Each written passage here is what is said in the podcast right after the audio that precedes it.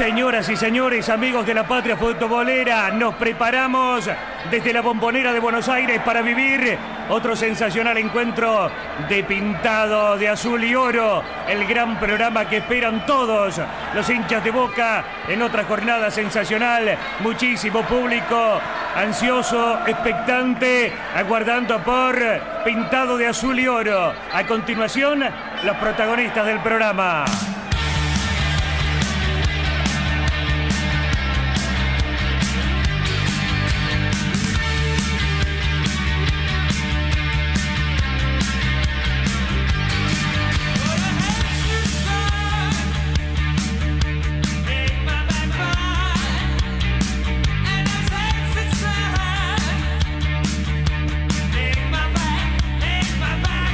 Auspician pintado de azul y oro, medias y ropa interior masculina Dufour. Conseguila en las principales lencerías y supermercados del país.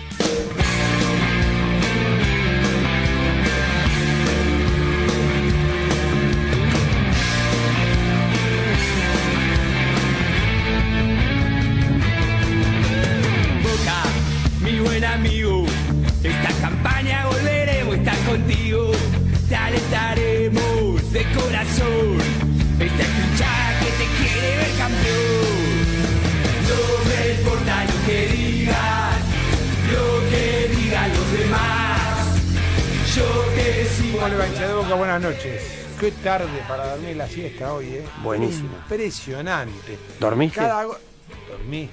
Le pediste Pero- permiso a la muerte, ¿no? Pero no sabés, me desmayé, si no sabía si había fútbol, nada. Me tapé, pero hasta la cabeza y dije, hasta que se abran los ojos. ¿Y? Se abrieron. Sí, se abrieron. En el momento de las seis de la tarde se abrieron, desde las 2. Voy a hacer la pregunta. ¿El almuerzo colaboró para que esa siesta El sea...? almuerzo. No, no, tranquilo, no. Fue un almuerzo tranquilito, un poquito de jamón crudo con. ¿Una copa de vino para, para la siesta? Este, no, no, no, hoy no tomé vino, ayer tomé vino. Anoche, anoche fui a cenar a la casa de mi sobrina de Martínez, me, me han atendido, nos han atendido a mí y a mi esposa muy bien. Hemos tenido una cena excelente con un muy buen vino ¿En serio? y me alcanzó, ya me alcanzó. El domingo lo uso para, para descansar porque este programa me estresa mucho. No se estresa. Sí, me est- estresa mucho. Lo de Boca me estresa mucho. Porque estamos como, como viste, como, como viste, como tontos y locos, viste, parecemos, vamos para acá, para allá, venimos, Y vamos, prepárate venimos. porque tengo tantas preguntas que hacerte que te voy a estresar, ¿sabes qué? No dormís en toda la noche Le voy, a, hoy. re- le voy a preguntar todo lo que quiera. Lo que yo sí quiero y, y necesito eh, expresar eh, lo que pienso, porque en definitiva todos queremos ganar desde nuestro lugar, desde el lugar del hincha, desde el lugar del dirigente, desde el lugar del, técnico, todos queremos ganar, todos queremos tener buen equipo, todos queremos eh, jugar bien, todos queremos todo, porque me imagino que cada, cada equipo, cada club debe pensar en eso. Pero hablando de nuestro querido Boca, yo digo, eh, ¿cuál es el costo que hay que pagar para este, tener un equipo competitivo y que te haga ganar cosas? Porque eh, se precipitaron situaciones que no estaban en la mente de nadie. Y yo creo que esta eh, eliminación de Boca, esta eliminación extraña de Boca, porque no es una eliminación frente al San Pablo en una semifinal, Sí, o es una eliminación frente al Nacional de Medellín, o es una, una eliminación frente a un equipo grande de América, en el cual vos podés perder porque, porque podés perder. Fue una eliminación contra un equipo que aparentemente, eh, si vos ibas a la casa de apuestas, era cuánto pagaba. Era como que, que juega un matungo contra un caballo de primer nivel. Creo que eh, esta eliminación ha provocado un desequilibrio emocional en Boca. Emocional. ¿Por qué? Porque no sé si todo lo que se está haciendo ahora estaba en los planes de hacerlo si Boca llegaba a ganar la Copa Libertadores. Esa es la gran duda que nadie me la va a decir, nadie me la va a querer contestar, pero yo sí tengo que sacar mis propias conclusiones. Entonces digo, Boca sale a comprar jugadores cuando en ese momento el libro de pases prácticamente a eso hay que eh, incluirle todo lo que significa el desbarajuste del fútbol argentino, ¿no? Que, que realmente ya es alarmante. Caótico. Caótico. Entonces Boca sale a comprar cuando nadie salía a comprar, cuando nadie tenía puro por vender y todo el mundo convencido de que Boca es el club millonario, no de, de la Argentina, sino el millonario de Sudamérica. Y Boca no es el equipo millonario de Sudamérica. Boca es el club que quizás maneje mejor la situación económica financiera, quizás sea el club que tenga más recursos, quizás sea el club que tenga más abonados, más socios y todo eso, pero eso no quiere decir que Boca esté en condiciones de gastarse 25 millones de dólares en jugadores. Eso no quiere decir eso. ¿Está bien? Porque hay que entender esto. Porque, por ejemplo, yo tengo que explicarle al hincha de Boca que los 5 millones 100 mil dólares que le quedaron a Boca por la venta de Lodeiro no están disponibles para comprar jugadores. Están disponibles para tapar el hueco que quedó eh, en Boca por lo que no le pagó AFA por los partidos televisados. Entonces, está bien que el hincha común piense, ah, bueno, si entraron 5, compró por 5. Si entraron 8, compró No. por 8. Si entraron 9, compró por 9. Error. No, ¿entendés lo que te quiero decir? Entonces, se gastó. Yo venía haciendo la cuenta mientras venía manejando. 5 millones de dólares o 5 millones y medio de dólares por Benedetto. Ujú. 2 millones y medio de dólares por Suki, más Sí. o menos. ¿Y cuánto se gastó por Bergini? Un palo y pico, un millón y medio. Estamos en 9 y no se trajo a nadie más. ¿O estoy confundido? No, No, no, no, bien. No, porque Bow no significó un gasto. Bien, Bow 1, un palo. No, no, nada. nada. Bueno, nada, 9. Si ahora tenemos que sumarle lo que el mellizo quiere, tenemos que sumarle. A los 9 tenemos que sumarle 6 de Marquesín, Siete, dicen. 7, pero vamos a suponer que negocien en 6, vamos a ser optimistas. 6 de Marquesín, ya llegamos a 15. Tenemos que sumarle 5 de Gómez. Estamos en 20. Eh, Si tenés que tener un volante central, tenés que hablar de un volante central de 2 o 3 millones de dólares. Estás en 23 millones de dólares. Yo digo, ¿hay algún club argentino que pueda estar en condiciones de gastar 23 millones de dólares para, para, para conformar un plantel? No, y Es Boca tampoco. por eso, es imposible. Es imposible todo eso. Entonces, digo, eh, el tema es cuando no hay plan B en todo esto. Porque mi pregunta pasa por, si no viene Marquesín, ¿quién es el, quién- cuál, cuál es el plan B de Boca? ¿Es Sara? Hoy es Sara. No, y bueno, entonces vos no me puedes decir a mí que te vas a ir a comprar un departamento de tres ambientes en Puerto Madero y terminás comprándote un departamento de dos ambientes en, Lugano. este, en, en- en el Bajo Flores. Pues vos decís, escúchame, no, no, no estoy no estoy desmereciendo nada, a ver si me entienden. No estoy desmereciendo el Bajo Flores, pero digo, los valores son distintos. Entonces, si hoy pasamos de Marquesín, que tiene que ser figura, al arquero suplente de Orión, es preocupante. Porque el plan B no está. El plan B no está. Si vos vas a buscar a Gómez y el plan B de Gómez es nadie, porque hasta ahora es nadie, el plan B no está. Y si vos vas a buscar a un volante central, que hoy es Cuba, que para mí Cuba no puede ser el 5 de Boca, y termina siendo nadie, digo, ¿dónde estamos? Entonces, la impresión que a mí me da es que Boca está desordenado desde lo futbolístico a nivel negociaciones. Porque pasa con el Palmeiras, lo que realmente nosotros dijimos el domingo pasado fue que Palmeiras se hacía cargo de una parte del salario de Tobio. Y eso fue lo que dijo Palmeiras. Pero el lunes Palmeiras cambió. ¿Saben por qué cambió Palmeiras? Porque Palmeiras dijo, al único club de Sudamérica al cual no le voy a financiar un peso es a Boca porque Boca tiene plata. Entonces nosotros instalamos y vendimos que Boca tiene plata. Y Boca tiene los mismos problemas que tiene cualquier equipo de fútbol argentino con más ingresos, pero también con más egresos Más responsabilidades. y con más responsabilidades. ¿Entendés? Entonces, viene el mellizo y el mellizo te dice, yo quiero a Marquesino a nadie. Y vos salís a pagar por un arquero 6 o 7 millones de dólares que no se pagan ni en Europa 6 o 7 millones de dólares. Ni en Europa se pagan 6 o 7 millones de dólares. Pero Boca tiene que traer un arquero porque hoy Orión terminó su ciclo en Boca. Porque lamentablemente terminó su ciclo en Boca después de lo que le pasó. Porque el margen de tolerancia con Orión va a ser cero. Ante el primer problema que haya con Orión, la gente va a volver a gritar por Sara, por un Sara que no está en condiciones de ser el arquero titular de Boca. Y no podemos pensar ni en Bruno Galván ni en el otro chico que es el tercer arquero, El Mono Martínez. ni en el Mono Martínez. Entonces estamos realmente en un problema. Estamos en un problema. Digo, faltan cuánto? 15 días para que empiece el torneo. Por ahí. 16 días, 17 días, bueno. Si la posición de Guillermo Barra de Queloto es irreductible y es Marquesín sí o sí, realmente estamos en un serio problema. Grave. Porque de Marquesín vamos a pasar a Sara. Bueno, pero eh, con los refuerzos que vinieron para la Copa, Guillermo no consiguió el plan A y así también después se, escudaron los que dan explicaciones sobre la actuación de Boca en que no pudieron venir el plan A y que hubo que conformarse con el plan B y que el plan B no estuvo a la altura. Está bien, déjame, déjame terminar el concepto y ya nos metemos. Entonces digo, necesito, pido, por favor, en el club que haya coherencia con respecto a lo que se pide. Y tengo que empezar por el director técnico. Porque yo no puedo eh, comprometer al club a salir a buscar un dinero que el club hoy no tiene. Boca hoy no tiene los 7 millones de dólares que le piden por Marquesín, mucho menos los 5 o 6 o 7 que le, que le piden por Ocho le Por- pide Lanús por Gómez. los 8 que le piden por Gómez y este menos por, por, por el volante central. Gómez hace pocas horas declaró que no quiere jugar más en la nube.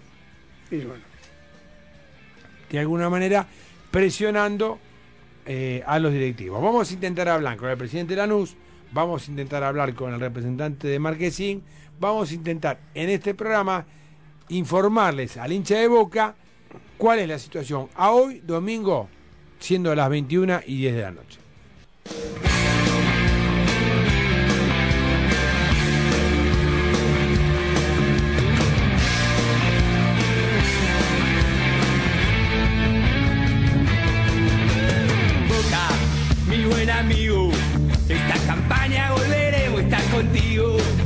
Pablito. ¿cómo estás? Buenas noches. ¿Cómo le va? Eh, mira, te escuchaba, a mí el tema del arco es algo que me tiene realmente preocupado en Boca. ¿eh? Eh, el otro día lo leía a Gatti, que decía que los tres mejores arqueros de la historia fueron él, Navarro Montoya y Córdoba. Dice Gatti. Gatti dice. No y está que, tan- tan desacertado. no, no, y para consolidarse, después se consolidaron sin estar en ese podio Abondancieri y Orión. Y decía y que- y Gatti se olvida de Roma. Sí, sí, bueno, quizás. Sí, eh, bueno, bueno, bueno, pero Roma y para atrás hay más, ¿eh? jugó dos mundiales. No, no, por supuesto que hay muchos más. Eh, digo, habla también de la necesidad de, de tratar de convencer a Orión. Yo tengo alguna frase de acá de Orión de, de este fin de semana. Estoy a disposición del director técnico y del presidente. ¿No? Eh, y Guillermo le contestó, Orión no está separado del plantel, ni mucho menos. No. Yo digo, ¿y si no aparece ninguna oferta, nadie que ponga unos mangos por Orión para rescindir el contrato? ¿Es realmente imposible pensar que Orión continúe en Boca? No, nada es imposible, pero hay algo que no tiene nada que ver con la para- decisión de Orión o no. Tiene que ver por lo que siente Orión. Y Orión se siente afuera de Boca porque él sabe interiormente que está cargando con un peso que no lo puede soportar.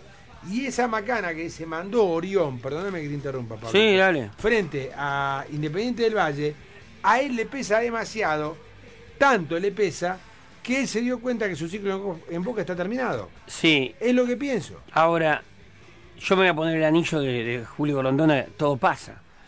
Para mí, dos o tres partidos cambian mucho la ecuación. Si le va bien. Si le va bien. ¿Y si le va mal?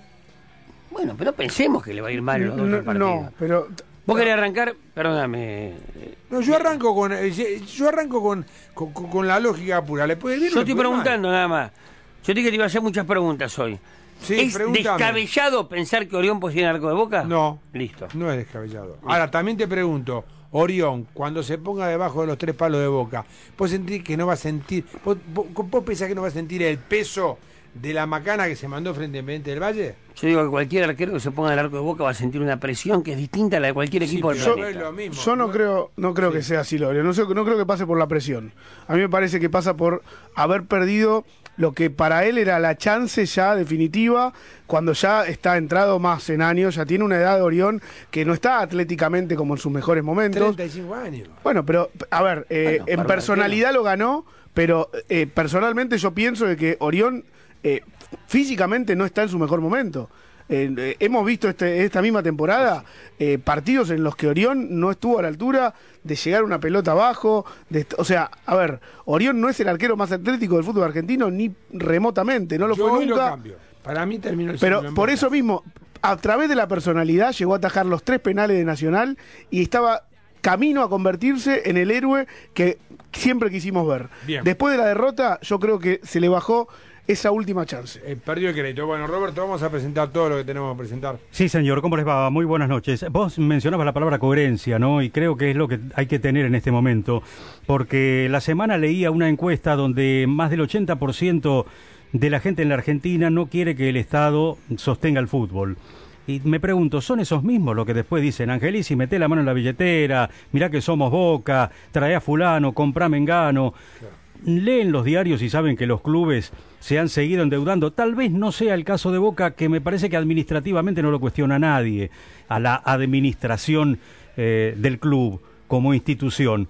Pero los clubes mm, se han seguido endeudando desde que les triplicaron el aporte cuando el Estado pasó a darle 600 millones sobre los 200 y pico que les daba torneos y no alcanzó y ahora no alcanza y si probablemente si Turner ponen 3 mil pesos 3 mil millones tampoco alcance porque el- los ingresos de los futbolistas siguen creciendo y no hay más que comparar lo que gana un jugador de fútbol hoy con lo que ganaba el Beto Alonso, el Loco Gatti, Ricardo Bocini, estoy diciendo grandes figuras de la historia del fútbol argentino, que tuvieron que seguir laburando después de jugar, cuando hoy un futbolista de primera división que juegue en Boca o en River no tiene necesidad de volver a trabajar en toda su vida y probablemente tampoco su descendencia. Pero entonces, ¿cómo, con qué argumento le decimos a los dirigentes compren, gasten? ¿De dónde la van a sacar? Si se sabe que los clubes o están justos, como el caso de Boca, o están recontraendeudados como muchos otros más. Entonces hay que tener coherencia y saber dónde estamos parados, porque si por un lado le pedimos al Estado que no mantenga a los clubes, por otro no podemos pedir a los clubes que gasten más de los que entra. Lo mismo que pretendemos para un país o para nuestros propios hogares, tenemos que aplicarlo en el club, porque si no, entonces le vamos a decir al club, con la billetera ajena es fácil, gastá la voz, total no es la mía, Angelici. Y después, no sea cosa que alguna vez volvamos a pasar lo que pasamos en el 85, ojalá nunca más. Estamos hasta las 23 en Pintado de Azul y Oro acompañándolos en todas las vías de comunicación. Podés llamarnos vía telefónica, podés eh, integrarte a través de las redes sociales. Muchísima gente participa toda la semana en Pintado de Azul y Oro. Es el muro de Facebook, Pintado de Azul y Oro. O en Twitter, arroba Pintado Azul y Oro. Además, hay una posibilidad extraordinaria para comunicarte con nosotros desde cualquier provincia de la Argentina o desde cualquier país del mundo. La nota de voz de WhatsApp no tiene costo. Nos dejas un mensaje, lo escuchamos aquí en la radio. 15 50 eh, perdón, 15 25 25 0950. No está, pero me acuerdo de memoria. 15 25 25 0950 para mandarnos una nota de voz de WhatsApp. En un ratito empezamos a escuchar voces de hinchas de boca aquí en Pintado de Azul y Oro. Si no, prendete al Twitter, arroba Pintado Azul y Oro y seguinos, porque ahí vas a empezar a recibir todos nuestros posteos y también los de muchos otros hinchas de boca que permanentemente interactúan. Hacé lo mismo en el Facebook. Entra poné me gusta y vas a recibir durante la semana efemérides de Boca, información, eh, links con fotos espectaculares de la historia de Boca, todo lo que tenemos para ofrecerle al hincha de Boca en el muro de Facebook, pintado de azul y oro, si le pones me gusta. Bien. Este, Leo, ¿cómo estás? Buenas noches. ¿Cómo andás, Dani? Buenas noches. Saludos a toda la audiencia, también a toda la mesa.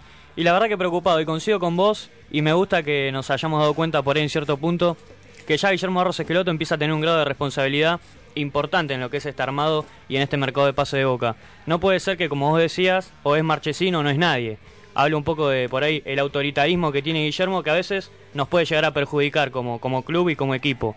Y también la falta de autocrítica, lo que pasó en la semifinal, en donde siempre se justificó y siempre le dio las preguntas. Me parece que hay que empezar a recaer un poquito más en el Guillermo técnico y no tanto en el Guillermo jugador, que ya sabemos que es nuestro ídolo, pero como técnico todavía no hizo nada en Boca. Así que veremos qué pasa con Guillermo.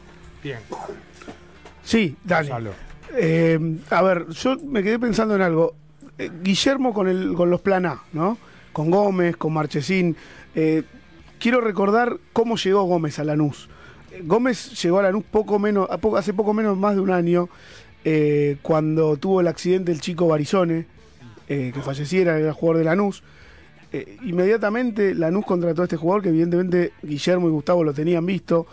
Y ahora está por pagar, Lanús tiene que comprarlo a Gómez. Tiene que pagar dos millones y medio de dólares por el total de la ficha no, de la NU Libertad tiene el Paraguay. 50% de Gómez. Por eso, pero para terminar de pagarlo, eh, tiene que hacer uso de la opción ahora mismo.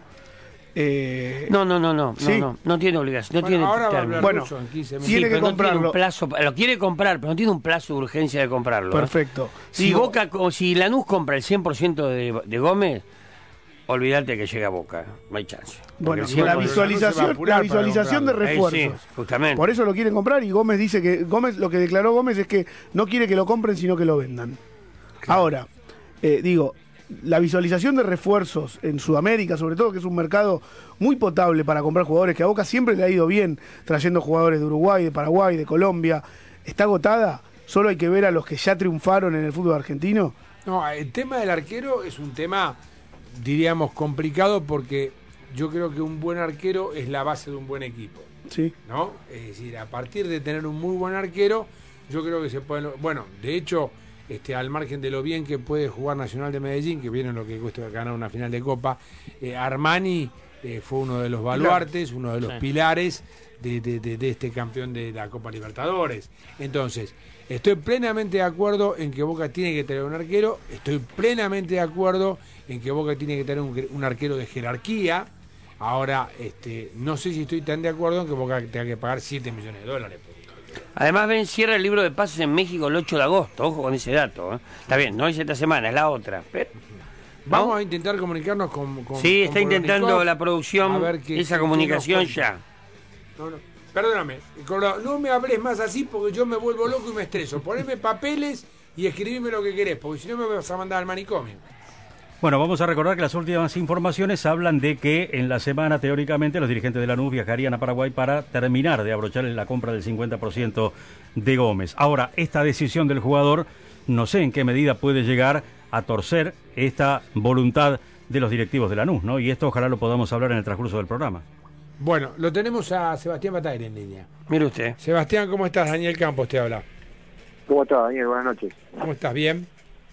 Todo bien, por suerte. todo bien. Bueno, estamos acá este, todavía eh, golpeados por, por, esta, por esta eliminación de Boca, que a su vez también eh, trajo eh, aludes y tempestades y, confusiones, ¿no? Porque, bueno, ahora hay que, que- redimir todo esto, nos vemos en, en la obligación de, ganar la Copa Argentina para eh, poder este, jugar la Copa Libertadores del año que viene. Nos vemos en la obligación porque somos Boca y, nada más, ¿no? Vos esto lo conocés y muy bien. Eh, mi pregunta es, eh, primero si estás bien y después cómo, cómo, cómo, cómo ves y cómo visualizás este momento de Boca, que es difícil porque le piden mucho dinero por los jugadores, porque están pidiendo una plata por Marquesín alta, por Gómez alta, y, no, me da la impresión que Boca no tiene plan B, ¿no? Sí, la, la realidad que bueno que la, eliminación de la Copa eh, golpeó duro y, estos cimbronazos en Boca siempre repercuten muchas cosas. eh, eh, de, de la manera que el equipo no, pudo llegar a la final. Que, de que se iba a estar ahí, pero bueno, fue más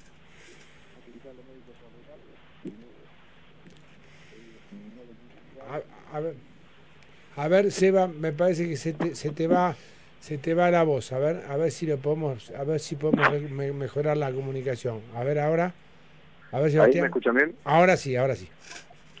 No, te decía que esto, estos cimbronazos sin duda traen eh, traen repercusiones y, y bueno, nadie esperaba la eliminación de Boca tan eh, como se dio, ¿no? Porque un equipo que eh, arranca ganando 1 a 0 y, después de la manera que se fue dando el partido, sin duda que nadie nadie, nadie esperaba ese, ese desenlace y todos todos esperábamos ver a Boca en esa en esa final, pero bueno, se, dio de esa manera y ahora sí, obligados a, a, ganar la Copa Argentina como para poder estar eh, en la próxima edición de la Copa Libertadores, que, siempre es importante para un club como Boca. Sí, el, el tema, eh, Sebastián, es, lo hablaba yo cuando comenzó el programa, es que el técnico te está pidiendo, me refiero a Guillermo, te dice, bueno, yo quiero a Marquesín sí o sí, y te están pidiendo por Marquesín un dinero que realmente para el mercado, yo no sé si Boca está en condiciones de pagar 6 o 7 millones de dólares, y después lo vas a buscar a Gómez y te piden 7 u 8, y después vas a buscar un volante central y te piden 3 o 4, y cuando sumás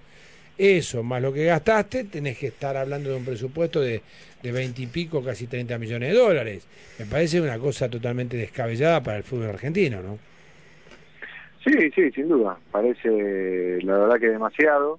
Eh, pero bueno, en los últimos años, al no conseguirse resultados por ahí y, los cambios de técnicos, eh, obviamente que van a van a pedir refuerzo y van a querer armar su, su equipo. Eso va aparentado de no de no tener el resultado. Entonces, si Boca hubiese estado en otra posición en la final o hubiese salido campeón, diferente sería la historia, ¿no? Eh, pero bueno, es la, real, la realidad que se vive hoy en el club y, esperemos que, que se pueda enderezar, se pueda tener a Boca eh, peleando o estando en una final internacional otra vez y, peleando todo lo que todo lo que juega. Pero sin, sin duda que es difícil eh, imaginar todos esos refuerzos con, con, con, lo que están pidiendo. ¿no? Está bien, ¿y vos qué te imaginás como, como, como hincha de boca? Es decir, ¿qué, qué, qué, ¿qué es lo que vislumbrás? Es decir, a ver, si me pongo a pensar de acá a 10 días, eh, y Marquesín no viene, yo recién le decía a un directivo de Boca, le digo, si no ataca Marquesín, ¿quién ataca? Musimesi. Es decir, Roma, ¿quién ataca? ¿Me entendés lo que te quiero decir? Es decir, pasamos de, de querernos comprar un auto cero kilómetro a comprarnos eh, una bicicleta, entonces.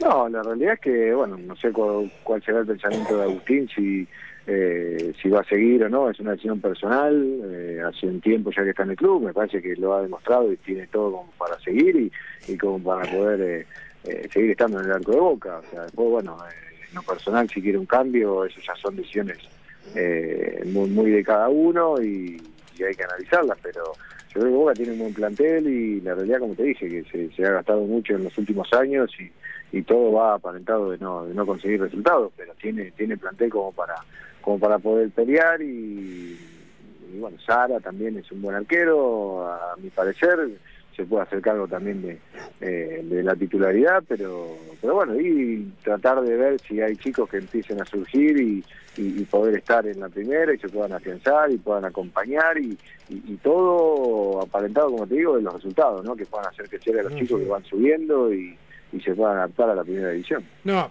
mi duda, mi duda, Sebastián, es, eh, vamos a, a convenir que, que lo, de, lo, lo de Agustín en el tercer gol fue, fue un error muy evidente y digo, en, en cuánto le puede pesar a él en lo anímico, eh, quizás hasta lo haga pensando y decir, bueno, hasta acá terminé, porque digo, me parece, y vos conocés el mundo del fútbol, eh, que, que, el, la- el hincha llega, eh, la paciencia del hincha llega a un límite. Entonces digo, si arranca y está todo bien, va bárbaro. Ahora, si tiene la mala suerte de arrancar y tiene algún partido donde no tenga una buena actuación, automáticamente va a saltar ese, esa, esa situación, ¿no? Es decir, se va a retrotraer todo a, a ese, a esa mala, mala jugada que lamentablemente le ocurrió en ese partido, ¿o no? Sí, la realidad es que, bueno, el partido anterior o la, la serie anterior, que fue, no sé si dos meses atrás, otra locura, ¿no? Eh, había sido el héroe del partido. Claro, había claro. dado la clasificación. Entonces, o sea, el fútbol tiene estas cosas. Pasás de héroe a villano. Sí, sí, la, la realidad es esa. eh, lamentablemente tuvo tuvo ese error el otro día y, terminó el gol y es lo que lo que termina pasando con los arqueros. Pero bueno, es, eh, ya te digo, es una decisión muy personal también y por ahí entiendo lo que vos decís que que él quiera cambiar de aire por es, por esa cuestión, ¿no? Que si va todo bien, está todo bien y si no, el hincha se le, se termina la paciencia y Agustín ya hace un par de años que está en el club y, y saben que se había ganado muy bien la titularidad y lo, lo, lo demostró con, con muchos partidos. No, no, no recuerdo tantos errores, lo que pasa es que sí, un error tan puntual por ahí te, te marca y, y el hincha por ahí te lo hace sentir eh, mucho más que, que cualquier otro. Pero bueno, ya va en decisiones de cada uno. Seguro. Viste que el mellizzo está intentando cambiar el sistema de juego, ¿no? A mí eso del, del 4-3-3, 4-2-3-1, para mí todo entra en la teoría de la relatividad, ¿no? Pero vos ves que, que, este, que este nuevo sistema que está queriendo imponer el mellizo se acerca más a lo que necesita Boca y quizás a lo que necesite Carlitos? Sí, la verdad es que el sistema, o sea, siempre decimos que hay todos sistemas modernos que últimamente se están usando. Eh, el técnico puede tener una eh, una afinidad por algún por algún sistema, pero bueno, después te lo marcan también los jugadores que vos vas teniendo en el plantel y, lo que necesites para cada jugador y donde se sienta más cómodo y, poder sacar el provecho a cada uno en la posición que está. Yo creo que Carlitos eh, primero no le había gustado jugar de nueve, después le pasó a gustar, hizo goles, se anduvo muy bien, eh, después volvió a, a, sentirse un poco incómodo en la posición y ahora con este sistema por ahí él un poco más retrasado y, y Benedetto que es un típico nueve, me parece que Benedetto por afuera no, no, no, podía estar, entonces por ahí se siente más cómodo y, se puede encontrar un funcionamiento eh, alrededor de Carlitos, ¿no? siempre hablando de, la función de. Eh, creo que uno de los grandes problemas que, que, que, que, lo acusan y que le quitan el sueño al mellizo es el del volante central, puesto que vos conocés y muy bien, ¿no? Y yo digo, es un pensamiento muy personal, que para mí el 5 de Boca tiene que ser un, alguien con jerarquía, tiene que ser alguien con personalidad, tiene que ser alguien con mucha presencia, eh, por lo menos en el Boca que, que aspira a cosas grandes. Y digo también que Cubitas es, un, buen, un muy buen jugador, pero todavía le falta un golpe de horno. Es mi opinión, ¿no? Eh, ¿Cómo tiene que ser el 5 de Boca, Seba? Sí, no, opino, opino igual que vos. ¿eh? Boca ha tenido problemas en ese en ese puesto con lesiones, ¿no? Con la lesión de Piche en su momento, la, la de Fernando. Eh, Cubas es una gran aparición, es un chico que tiene mucho futuro, pero pero bueno, como decís, lamentablemente un poco los resultados tampoco acompañaron el crecimiento de él eh, eh, y entonces eh, se encuentra siendo titular y, y, bancándose la mitad de la cancha, que lo, lo, lo, ha hecho lo ha hecho muy bien, pero creciendo al lado de otro con más experiencia y con más jerarquía, como decís, eh, me parece que sería lo lógico, pero pero bueno, todo todo hablando obviamente con, con los resultados, porque él había tenido buen, buen rendimiento y se nota que tiene un futuro enorme, así que esperemos que, que siga creciendo. Pero hoy por hoy eh, Boca tendría que tener a alguien con, con, mucha jerarquía ahí en el medio y que tenga tenga presencia. ¿Quién es mucha jerarquía? Por ejemplo, ¿qué, qué, qué volante te gusta a vos, Sebastián?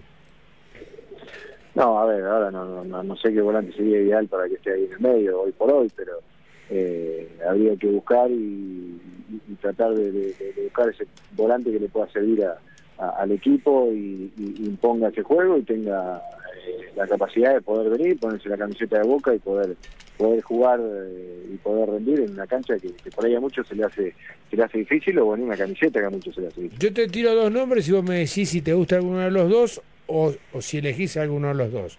Te digo Arevalo Ríos y te digo Pérez, eh, el volante de Nacional de Medellín. Si te dice la posibilidad de elegir, ¿con cuál de los dos te quedás? Eh, todo depende de, también de lo que uno busque, ¿no? Si busca un volante que ya ya tuvo rodaje, tiene experiencia y se puede afianzar muy bien al equipo y después pueda tener un valor de reventa también, o si busca un jugador como Valor Ríos que ya tiene su recorrido y, y por ahí no va a tener un, eh, una, una posibilidad de venderlo, pero todo, todo de acuerdo a la exigencia que pueda tener un equipo eh, en cuanto a ganar algo o en cuanto a tenerlo y, hacerlo rendir y después eh, poder eh, revenderlo de la, de la, mejor manera y que sea una inversión, o sea, todo todo de acuerdo, como jugador me gustan los dos. Eh, pienso por ahí arriba los ríos, sí, tiene ya un recorrido hecho y una presencia, jugador de selección, eh, y, y, puede vestirse tranquilamente la camiseta de Boca, pero eso decidirán los que tengan que decidir de acuerdo a lo que busquen para, para la institución y para el equipo y lo que busquen para el futuro. Guido Pizarro, ¿te gusta? Es buen jugador, sí, sí, es muy buen jugador. Eh, no, no lo veo por ahí tan tan parado en el medio, me parece un jugador más polifuncional. Claro, claro. Eh, perdóname, Seba, que te llevo aquella noche, porque todavía la gente, y a Daniel le pasa lo mismo, te para y te pregunta. Habíamos, teníamos, todos sabemos que tiene un gran equipo Boca, un gran plantel. Veíamos una pretemporada que era de las mejores citas de los últimos tiempos, ¿no? En esa ISA todos estaban conformes. ¿Qué pasó esa noche en la bombonera, la de Independiente del Valle? ¿Qué falló para vos?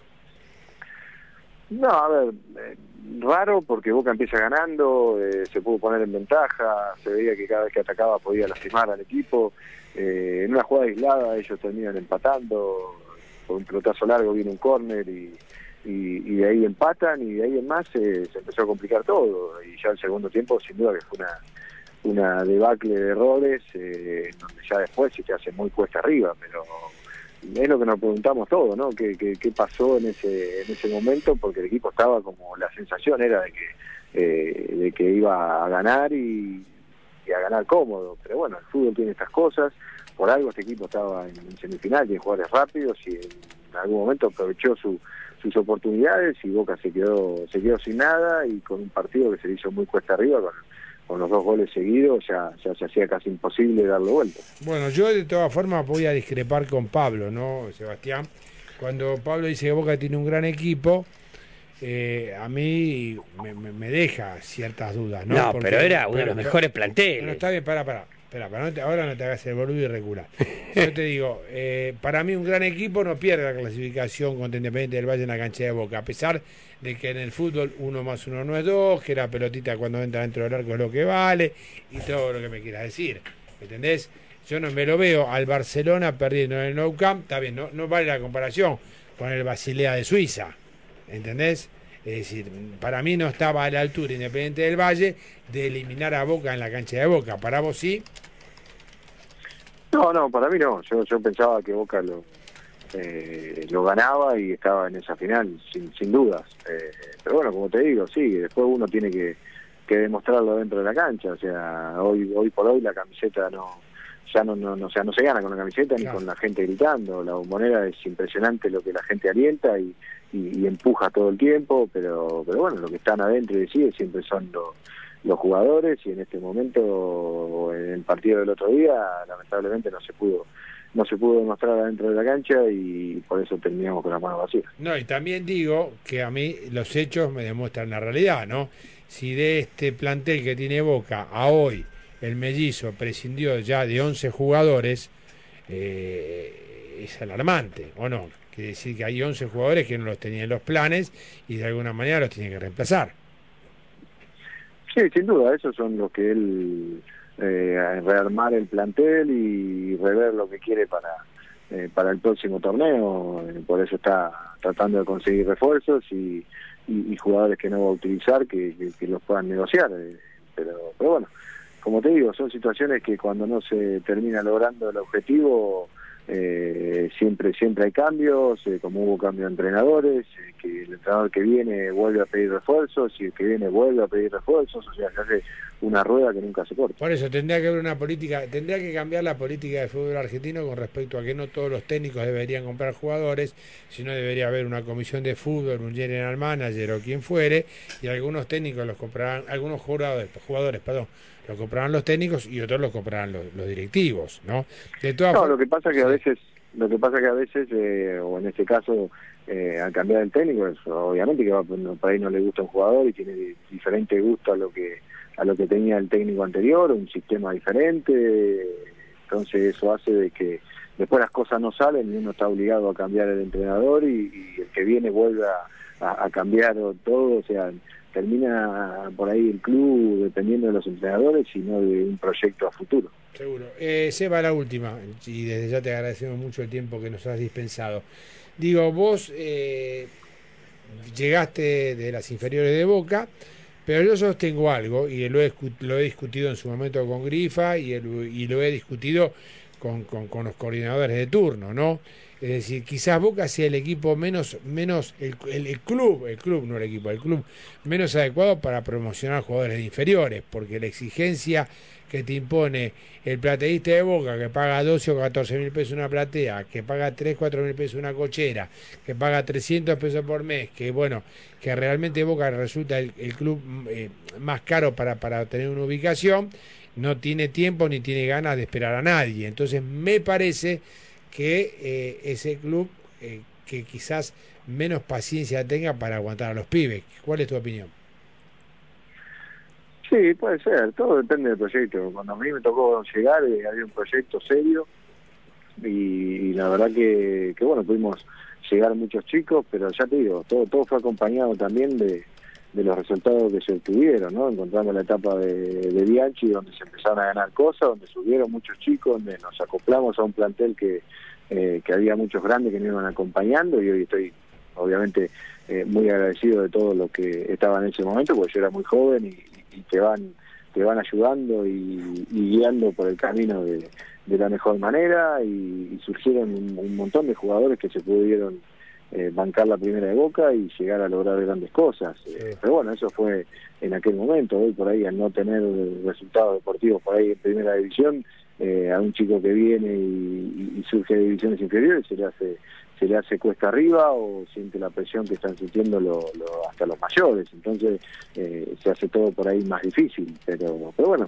habría que rever todo el trabajo y, tratar de sacar jugadores de, inferiores porque es lo que a la institución el día de mañana le puede traer mucho rédito y, se puede hacer una, buena inversión. Me obligaste con algo que dijiste a hacerte una pregunta más. No te quería preguntar más, pero me obligaste.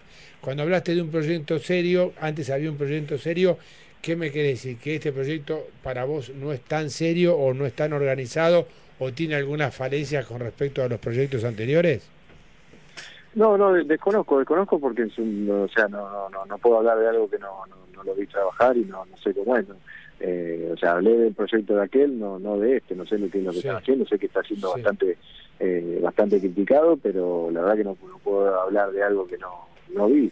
Eh, pero sin duda que en aquel momento se, se trabajó bien, con con un estilo bien de boca, con tratar de sacar jugadores que, eh, que tengan esa identidad del club y se puedan se puedan mantener en una, a una primera división y, bancarla. Ya te digo, después no- no- nos acompañó lo- los resultados deportivos en, en la primera y gente grande que, que acompañaba a esos chicos que se, se adapten de la mejor manera, pero eh, hoy por hoy pareciera que se, se prioriza más eh, ganar un campeonato de, de inferiores y no que un chico llegue a primera división. Si quién se acuerda después de que la sexta salió campeón o que No, la nadie, séptima nadie, salió campeón. nadie. Ahora, te- yo sé que te puedo hacer esta pregunta porque te conozco, porque sé que sos un tipo sincero y que realmente decís lo que pensás.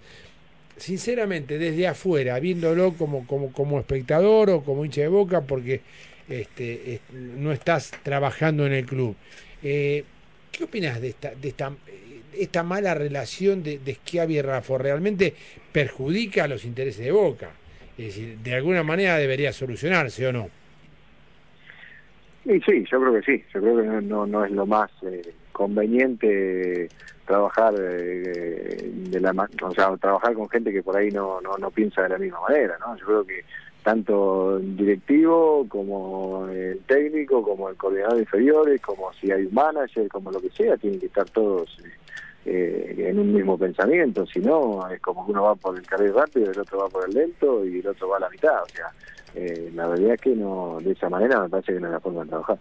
Bueno, Seba, muchas gracias por el tiempo que nos ha dispensado. ¿eh?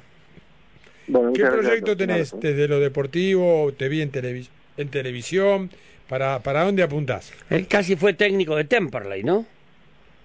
Sí, tuvimos algunas charlas eh, con algunos equipos, no, no, no, no llegó a avanzar, pero, pero bueno, esperando, eh, seguramente eh, relacionado al fútbol vamos a estar, porque es lo que más nos gusta, así que eh, con proyectos, sí, personales, eh, y, y viendo, viendo qué es lo mejor para el futuro, pero siempre va a estar la pelota ahí en el medio, eso no tengo dudas. Sebastián, gran abrazo. ¿eh? Un abrazo a todos. Chao, adiós. Sebastián Mataglia hablando en Pintado Azul. ¿Puedo leerle algo? Léalo. Ale Irra... Irarragorri es el dueño del Santos Laguna. El Vasco. Claro, puso, claro, puso la siguiente, publicó el siguiente nota. Uno pone. Marchesín ha declarado querer seguir en Santos Mentira. por el cariño a la institución y a la afición. Mentira. Dos, su contrato original de cuatro años que lo posiciona como uno de los arqueros mejor pagados de nuestra liga, tiene dos años y medio por ejercer. Y claro que cuando llegue el momento y sea oportuno estaremos abiertos a negociar y extender. Tres, Verdad. la única oferta recibida no solicitada de Boca es absurda e inaceptable en su valor y términos de pago. Hemos dejado a Boca claro que no nos interesa en lo absoluto entrar en una negociación. ¿Le leo la 4? Sí, pero dijo, bueno, pero ahí es una contradicción de- del Vasco. ¿eh? Dale, sí. Desde nuestra visión, la única manera en que una negociación no solicitada puede darse es si el jugador tiene total voluntad de salir ¿Qué es lo que quiere Marquesín? y en segundo lugar, si Boca por los canales oficiales, no a través de declaraciones temerarias, pone en la mesa la cantidad y términos de valor que representan el valor real y je- por jerarquía del jugador. Bueno, son contra- Duro, ¿no? ¿Sabes lo que, Sí, sabés lo que es eso? Pero. ¿Sabés lo que es eso? ¿Qué? Eso es una... a- abrir el paraguas se llama, ¿no? En México hay accionistas, hay hinchas también, no tan pasionales como acá, pero hay hinchas. Y me parece que el presidente o el dueño del club del club mexicano está abriendo el paraguas respecto de algo que puede llegar a ser una negociación y él está manifestando en un principio cuáles serían sus condiciones y que no lo va a regalar Por al eso, jugador. es- hay contradicciones. Primero dice que el jugador no se va y después dice que la, la oferta de Boca no es seria, pero si hay una Pero habla de Boca seria, como, como un negociador, como un, como un como que si me, a ver, interlocutor. si me pones el dinero realmente que yo quiero, te lo vendo. Y de eso vamos a hablar con Nicolás Russo, el, presi- el presidente de Lanús. Nicolás, buenas noches. Daniel Campo le habla. ¿Cómo anda? hablar con usted. Un gusto hablar con usted y desde ya le agradecemos eh, que esté hablando en un programa que no es de Lanús, ¿no? No, ni- ningún problema. Recién hablé del otro programa de Boca, así que no, no hay ningún problema. Lo tienen los programas de Boca, lo están peloteando, ¿no? Eh, bueno, Boca tiene una repercusión que es el club más grande de Argentina, así que eh, es entendible. bueno, le agradecemos el piropo, ¿eh? No, la verdad, digo, no, no miento. Bueno, es más grande que River entonces. Yo creo que son dos clubes importantes. Yo creo que River es la catedral del fútbol, de más nivel, pero Boca es mucho más popular, ¿no? Es verdad, es verdad. Nicolás, bueno, eh, se imaginará que primero que lo queremos felicitar en serio, o por lo menos de mi parte, eh, cómo está su club. La verdad que es un club extraordinario, cómo está administrado, cómo está creciendo, cómo van creciendo en obras. eh, son un ejemplo del fútbol argentino, así que primero que nada, el piropo de las felicitaciones. ¿eh? Bueno, muchísimas gracias y la verdad que le agradezco todos los conceptos hacia el club. Tratamos de. Somos un club chico, pero tratamos de, de hacer las cosas lo mejor posible. Somos un grupo de dirigentes importantes que, que la verdad que vivimos para que le vaya bien al club, ¿no? Yo digo que los clubes no son chicos de acuerdo a la cantidad de hinchas o grandes de acuerdo a la cantidad de hinchas, sino de acuerdo a cómo se van manejando y cómo van creciendo y cómo van evolucionando. Y hoy Lanús eh, no diría ni chico ni grande, sino diría que es un club importante del fútbol argentino, ¿no? No, no, no, no Sí, a ver, en la yo cuando digo de chico grande. Hablo de la convocatoria, ¿no? Eh, después, bueno, la nota entre los cinco o seis mejores eh, clubes más importantes de la Argentina. Claro. Pero bueno, eh, eh, el tema de la convocatoria no es un tema fácil, son años de...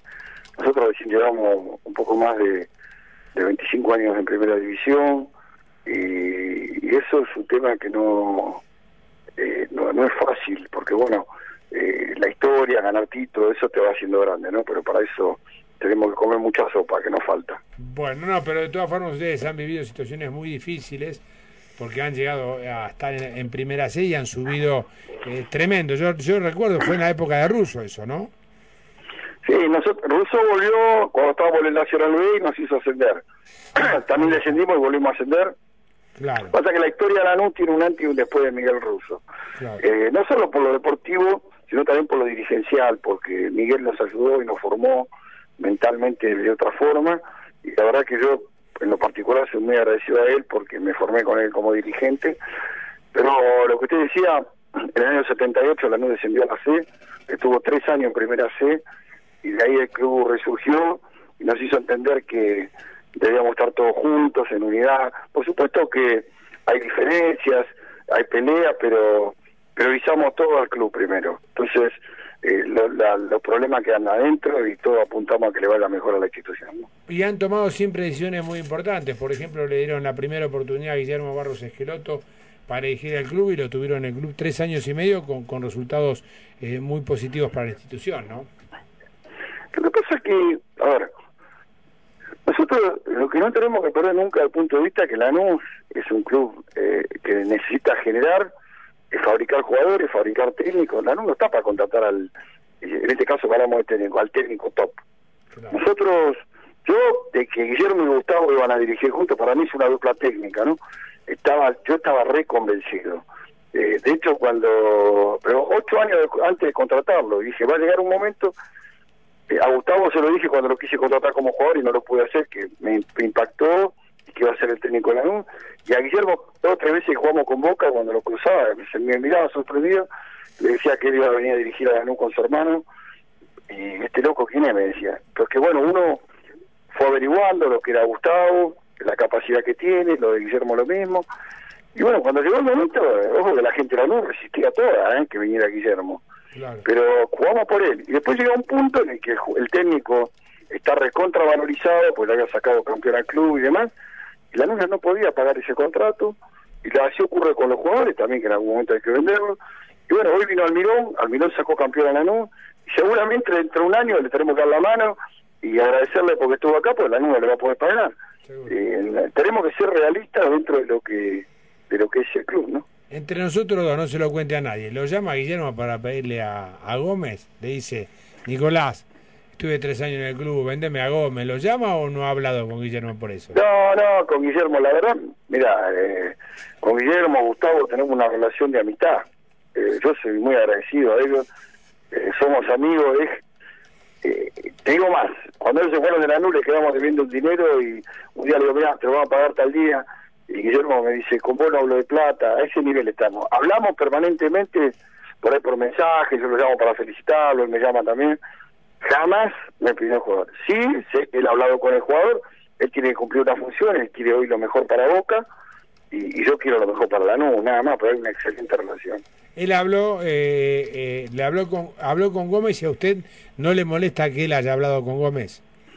No, no, para nada. Yo, eh, a ver, te voy a decir lo que yo le dije a Angelici, estaba Recharte y estaba Ahumada, el tesorero. Eh, fui clarito. Ahumada, estaba, no sé, Ahumada, Ahumada, sí. Ahumada, ahumada. Eh, eh, le dije, mira, yo hay un club que prefiero vendérselo es a Boca antes de la Copa Libertadores. Quiero que el jugador, eh, que Guillermo salga campeón con Gustavo. Eh, nada, yo no estoy en esa de que el fútbol argentino cambió. eh, creo que la nube debe venderle el jugador al que mejor lo pague. Y, y nada más. Después, bueno, no se, no se hizo la operación. Estaba cerrada la venta de Gómez a Boca. Estaba cerrada. Y de- sí, antes de la Copa Libertadores. Ajá. Era un dinero y Meli Sí. venía dentro de la operación. Sí. Y al otro día, bueno, dijeron que no llegaban con el dinero y ahí se cayó todo y ya está. ¿Y Y, ahora, bueno, me extrañó esto de, de la carta que, que mandaron haciendo la oferta. Eh, ofrecieron 5 millones de dólares libres. Sí. Eh, la NU que hizo, llamamos a la gente de Libertad, que es socia nuestra, porque también se la mandaron a Libertad. Sí. Le dijimos si que nosotros pretendemos más dinero, si querían seguir siendo socios nuestros, seguíamos siendo socios. Ellos me dijeron que no, que estaban conformes con la oferta de Boca, así que dijimos, bueno, nosotros te en vez de Boca te lo va a pagar Lanús, y ya cerramos la operación y el miércoles estamos viajando a Paraguay para, para firmar los papeles, así que el 100% del jugador va a ser de Lanús. ¿Y eso qué hace? ¿Le cierra definitivamente la puerta este, eh, No. a Boca a, a comprar el jugador o esto revaloriza al jugador y, y- No, no, no, no. ¿Cómo, cómo, sigue? No, Daniel, yo te cuento. Eh, la verdad, no me gustó que le mandó la carta porque creo que tenemos una, una muy buena relación con Daniel y era bueno que me hubiese llamado por teléfono y mira, te vamos a mandar una, una propuesta formal. No lo hicieron, la mandaron firmada por un gerente, cosa que por la relación que tenemos entre dirigentes, me parece, es mi forma de ver las cosas, yo no estoy Sí, ni sí. enojado ni nada, no me gustó nada. Pero Lanús ha pedido el mismo monto de dinero el primer día y lo mismo estamos pidiendo hoy. Nada más que antes podían venir jugadores dentro de la operación. De hecho, hablamos de Meli, hablamos de Carrizo, hablamos de Magallán, jugadores que no son titulares en Boca. Y después, bueno, se terminó cerrando con Meli y dinero. Hoy sí, la no quiere dinero, pero la no ha aumentado un peso ni lo va a aumentar, porque la, yo tengo un compromiso con el jugador de, transferirlo. Si llega la oferta del jugador, sabe el primer día, yo fui claro con él, como somos con todos los jugadores. La no va a pedir tanto dinero por tu pase, y bueno, si ese ¿Cuánto dinero lo, pone? Boca, y no es tanta la diferencia. Nicolás, Ahora, si ¿cuánto lo pone Boca o lo pone el equipo ruso que está interesado, sí. el Vesquitas hizo una oferta mejor que la de Boca y la la, la rechazó porque no llega a completar, no mucho más que lo de Boca. ¿eh? Y, y también está la Fiorentina, ahora que apareció que está interesado en el jugador. Sí, antes, ya con el jugador me reuní, que fue claro, nosotros el 14 de agosto estamos jugando una final con Racing, faltan 10, 12 días, le dije, mira, si se hace algo te vamos a vender, pero te va a ser el día 15, porque te necesitamos para jugar, Si está el dinero, nosotros lo vamos a vender, sea Boca ¿Cuánto o sea vale, Lanús, Nicolás, pide un peso de más. Gómez? ¿Cuánto vale No, no, de montos, de montos yo no hablo. Te dije lo que ofreció Boca porque lo hicieron ellos público, la carta la, la publicaron en los medios. Así Pero que ¿cu- ¿Boca cuánto ofreció? ¿Cinco? 5 millones de dólares libres. Sí, sí, y, y eso no alcanza. No, no alcanza. ¿Y, y falta No mucho, es mucho o más. está cerca? No es mucho más. Falta, falta, nada más que eso. Falta. ¿Y usted cree que es factible que se pueda concretar o lo ve lejano, Nicolás? La verdad que yo no manejo la economía de Boca y veo bien que ellos cuiden el dinero, pero eh, Lanús, lo que eh, tengo, Lanús tiene un dinero, vuelvo a repetirte, por suerte hoy eh, hemos vendido dos jugadores, que es Junior Benítez y, y Ayala, que está viajando mañana a Arabia, y bueno, eh, en principio vamos a recomprar el 50% de Gómez, si, si no lo vendemos vamos a estar felices porque es un jugador irreemplazable para Lanús. Es irreemplazable, un jugador que juega muy bien. Y si lo vendemos, cumplimos con nuestra palabra con él. Y si no lo vendemos, cumplimos que, pedimos el mismo dinero del primer día y él lo sabe. Le pidió, perdón, eh, si usted me quiere contestarla, me la contesta, si no, no hay ningún problema, Nicolás. ¿El jugador le pidió de ir a Boca? No, no, el jugador, a ver, el jugador quiere ser transferido como cualquier jugador que quiere crecer deportivamente y, y económicamente, pero el jugador está muy agradecido a Lanús. Eh, el jugador nosotros le hemos hecho un contrato acorde a lo que pide Lanús, eh, así que él nos dijo, hoy me lo dijo claramente, Nicolás, si no se vende yo me quedo en Lanús y está todo bien. Eh, así que si viene una oferta del exterior, el jugador no tiene problema a ningún mercado, siempre y cuando él crezca profesional y, y económicamente. Si Boca pone el dinero, eh, antes que otro club del exterior, irá a Boca. Y si no lo pone ni Boca ni un club del exterior, se va a quedar en Lanús. ¿Y cuál es su sensación? Hoy se queda en Lanús. Ujú. Quiere decir que para usted hoy Gómez no va a ir a Boca. Y por la oferta que hizo Boca no va. Por eso, y usted si, si, si quiere intuir, no, no, no va a llegar Boca a lo que ustedes le piden. ¿Qué, ¿Qué piensa interiormente? Si es que me lo quiere contar.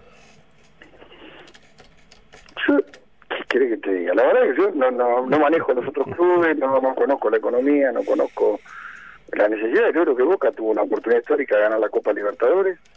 Gómez era un jugador vital. Yo hubiese hecho el esfuerzo ahí. Eh, honestamente, para mí es un jugador, eh, es el mejor central que tiene el fútbol argentino. Esa es mi opinión. Bueno, no, no. La verdad que me sorprendí cuando no lo compraron, nada más que eso. Después no, no conozco la, eh, la economía, ni las internas de los clubes, ni, ni nada. Nicolás, eh, ¿qué tal? Buenas noches. Gonzalo Zuli lo saluda. Eh, ¿Cómo va, lo, Gonzalo? lo- lo nombró recién como una posible negociación, eh, supongo que lo dijo antes de, de lo que fue la participación en Copa Libertadores, de Lisandro Magallán, que juega en el mismo puesto que Gómez. ¿Podría entrar Magallán en una negociación? ¿Ustedes en este momento estarían abiertos a, a reabrir eh, la posibilidad de, de compartir lo que sea el pago con, con un jugador? No, eh, te cuento. Nosotros, por ejemplo, Magallán interesaba, pero volvió Ramuspe, que es un jugador nuestro. Eh, Meli interesaba, pero trajimos a Barriento, que la nube que compró el pase, eh, nos habían pagado 300 mil dólares a cuenta del pase en Atlético Paranaense, lo recompramos y ya cubrimos la posición. Eh, Carrizo, que nos interesaba, eh, está jugando Marcelino Moreno, un chico de las inferiores, el cual la está rompiendo. Así que nosotros eh, no necesitamos jugadores hoy. Hoy no es un tema de dinero, ¿no? Ningún jugador de Boca les interesa en este momento. No, no de Boca, de ningún club, porque eh, también previmos que, que si se va Gómez, el Ramón lo puede reemplazar. Entonces, no, no, ¿cómo no nos van a interesar? Los jugadores de Boca son de primer nivel, jugadores valiosos. Lo que pasa es que tampoco la NU puede tener tantos contratos de jugadores. Entonces, si tenemos, a ver, el club necesita vender siempre. Hoy nosotros tenemos un chico de la cantera como Marcelino Moreno que la está rompiendo, que la verdad que queremos que juegue. Si traemos a Carrizo, lo estamos tapando. Eh, Barrientos es un jugador que es del club, y si traemos a Meli, ahora se fue a préstamo, ¿no? Portugal, lo estamos tapando. Y Ramón es un jugador del club que lo habíamos dado a Tigre, y que si se va a Gómez, lo va a jugar él. Entonces, o Herrera, que son jugadores del club. Entonces, queremos potenciar lo nuestro, ¿no? Para Recién, venderlo después. recién usted dijo que pensaba que Boca le iba a llevar a Gómez para la Copa Libertadores y que incluso hasta quería que la gane por Guillermo y por demás. Eh, ¿Piensa que eh, eh, se está, eh, Boca negoció mal al ya no tener No, al jugador para la, para la Copa? ¿Usted qué hubiera hecho? ¿Usted hubiera, hubiera hubiera tirado la casa no- por la ventana? No, no te doy mi opinión, yo te digo que me sorprendió nada más, pero después no, no, ya está, yo no manejo la, y Boca se maneja bien porque económicamente el club está bien. Ahora, yo, yo en ese momento pensé que la, aparte estaba cerrada la operación, por eso pensé que la estaba hecho, bueno, nada más que eso te puedo decir. Bueno, Ruso, última. ¿se sortea el, el fútbol el martes, pasado mañana o no? Porque hay una abstinencia que ha complicado a todo el mundo, ¿no? No, el fútbol se sortea el martes a las 2 de la tarde, lo que no, no te puedo asegurar que empiece. La verdad que eh, hoy, como está la situación, hubo una promesa del gobierno que ofreció un dinero y ahora eh, están ofreciendo de vuelta lo que pagaban anteriormente. Cuando los dirigentes de fútbol hemos cumplido con la palabra, aprobamos la Superliga, eh, eh, dijimos, bueno, el gobierno quiere no, no pagar más por los derechos de televisión, mandamos la carta pidiendo negociar, así que te digo hoy, honestamente, eh, hay 24 clubes de primera que, que no quieren empezar el torneo, entre ellos está Lanús, y el torneo se va a sortear el martes, pero después de esa reunión va a haber una, después de ese sorteo va a haber una reunión de clubes de primera, eh, ahí lo hablaremos, pero creo, hoy lo veo más no empezando que empezando. Más no empezando que... empe- Y el no empezando, ¿hasta cuándo se puede estirar? No, es que no, a ver, el problema acá pasa por un tema que los clubes, a ver, hay clubes que la televisión es el 90% de sus ingresos.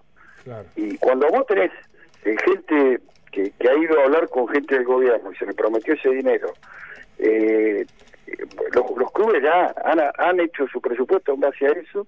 Hace tres meses que no se cobra la televisión, eh, los, los jugadores no cobran los sueldos. Honestamente, hay clubes que te, que te dicen, prefiero no empezar, decirle que no, no nos están pagando lo que nos prometieron y bueno, que no arranque. No, no sé, la verdad que lo veo en un, Complicadísimo. eh, eh, a ver, eh, veo en un problema serio todavía eh, el fútbol. Eh, el gobierno, como y esto no le echo la culpa al gobierno, porque todos los gobiernos quieren tener injerencia en el fútbol. Hoy la AFA está intervenida y ahora veo que no se han encerrado y no saben cómo resolver el problema, ¿no? La última y, y nada más porque realmente eh, le sacamos demasiado tiempo, Nicolás. Eh, No, un ¿qué placer opinión hablar tiene eh, estas reuniones de Pérez? Fa- falta que se reúna con Caruso Lombardi, ya no le queda nadie más para reunirse. Eh, no, a ver, yo no, no critico a nadie. Para mí Armando es un muy buen dirigente, lo ha demostrado como gerenciador de verano. Después los socios lo eligieron y ha hecho un grandísimo trabajo. Yo quiero que al fútbol argentino le vaya bien. De hecho, no solo yo, la NUS se ha puesto a disposición de, de la AFA. Eh, a ver, no había dinero, no se podía contratar ningún cuerpo técnico. Hoy hay un cuerpo técnico totalmente Lanús, lo paga los sueldos de la gente de Lanús. Eh, el club Lanús, perdón, no la gente. Está, están en España, están jugando ya semifinales. Eh, el otro día Armando me llamó, me pidió si podía ir en representación de Argentina a una reunión que había de Comebol en, Medellín. La verdad, estuve tres días ahí, lo hice con todo gusto, pero tenía miles de ocupaciones en Argentina, pero creo que hoy hay que darle una mano. Eh, a ver, el gobierno eligió que sea Armando el que esté ahí y lo vamos a, lo vamos a apoyar. Ahora, después, eh, cómo me hubiese manejado yo es una cosa. Hoy le toca tomar la decisión a Armando, es el responsable. Bueno, dejémoslo que lo haga y lo vamos a apoyar. Bueno, eh, martes, miércoles va Angelis y le dice, bueno, Nicolás, vamos a terminar con este tema. Te lo quiero comprar a Russo. Eh, a ver, no hace falta que venga ni martes ni miércoles. Si la no lo vendió antes del 31 de agosto, que cierran los libros pase en todo el mundo, y Boca pone el dinero que la no lo vende. No, no, yo no tengo nada ni contra Boca. Total, el ni contra campeonato puede Guinapeña empezar en tampoco. diciembre, no calienta. ¿Cómo? El campeonato Lo total tienen puede a Gómez. empezar en diciembre, como a la Gómez cosa. para- ¿Para No qué lo se quieren sabe a cuándo Gómez? Empieza, para ¿no? sentarse a, a mirarlo, ¿no? No, no, porque como está el campeonato, digo, le que lo compre el 31 de agosto, el 3 de septiembre, por ahí ni empezó el campeonato, a eso me refiero. No, totalmente. total- Pero bueno, no está en el espíritu de Lanús eh, cortarlo a Gómez de, de la transferencia. No está en el espíritu de Lanús eh, esa tontería de que no, en el fútbol argentino no puede jugar, el fútbol ha cambiado, todos los clubes necesitamos dinero. Eh, si, si Boca, si Boca pone, compra al jugador, como, digo Boca como si viene el equipo ruso o la Fiorentina o el club o, el- o los turcos, eh, los quitas ponen el dinero que Lanús pretende, Lanús lo va a vender, no Eh, a ver, el jugador lo sabe, hoy han pasado unos días, lo que sí, cuando hablé con el jugador, le dije, mira, eh, el 14 tenemos esa final con Racing, y ahí sí queremos que la juegues, y te vas el día 15 si viene algún club. Y si no te Ah. quedas en el nuevo. Ahora, Eh, clarito. Se, se anima, si me quiere me la contesta, y si no me la quiere contestar, no me la contesta. Le Gómez le dijo, Nicolás, vendeme a Boca. ¿Le dijo o no se lo dijo? No, no, no. A ver, Gómez lo que me dice, a ver, y es razonable, si Lanús no lo vende, a ver, Lanús le fue claro, le hizo una... ¿Sabe Gómez cuánto Lanús está pidiendo por él? Nunca le hemos metido, le hemos, le hemos arreglado un contrato acorde a lo que Lanús pide por él, si él se queda en Lanús, él está conforme, porque Lanús ha respetado todo lo que ha dicho y jamás le hemos mentido, pero él quiere ser transferido. Está bien, no a no, no, Boca, pero quiere no ser transferido a Boca o al exterior. Por eso, se me va Si el dinero la- está, Está bien. Lanús lo va a transferir. Está bien, pero yo le pregunté, usted se me fue por la tangente. Él le dijo, Nicolás, me vende a Boca, quiero jugar en Boca. ¿Se lo dijo o no se lo dijo? No, no es un tema de preferencia. Él, él quiere ser transferido. Si va a Boca, para él es una evolución en su carrera, y si va a Europa es una evolución en su carrera bien, pero también. él ¿no? quiere ir a Boca o no? no, no tiene problema en ir a Boca. Él puede ir a Boca y también no tiene problema en ir al Vesquita o al más- equipo ruso que lo pidió, a la Fiorentina. Él lo que quiere es crecer deportiva y económicamente. Tiene más cintura que el, que el mellizo usted. ¿eh? Le... No. Yo le digo la verdad, no le miento. No, no, le mando un gran abrazo y desde ya le agradecemos muchísimo la atención que ha tenido para con nosotros. ¿eh?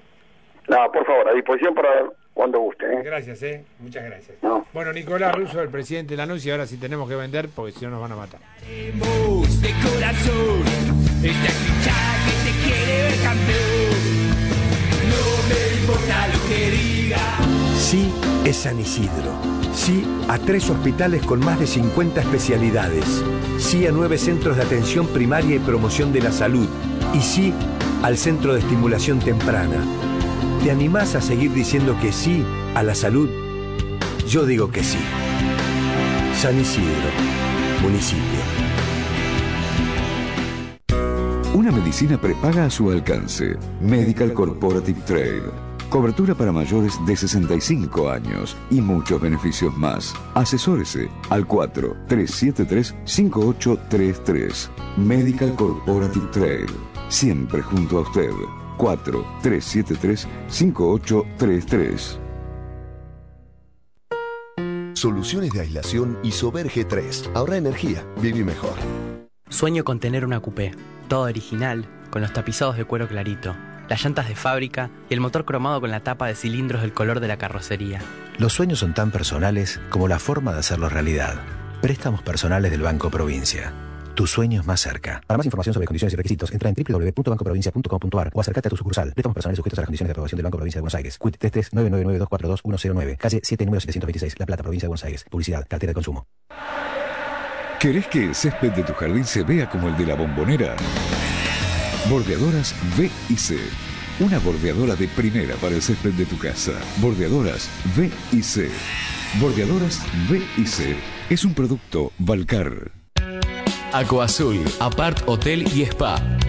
Un espacio ideal para darle descanso al estrés y disfrutar todo el año. Pileta semiolímpica cubierta climatizada, parrilla de libre uso, spa, gimnasio, sala de juegos, restaurante, suculento desayuno y la mejor atención de su personal. Promo de baja temporada, cuatro noches al precio de tres. Mendoza 4170, Costa Azul, Partido de la Costa. www.aquazul.com.ar. Aquazul, un lugar para disfrutar.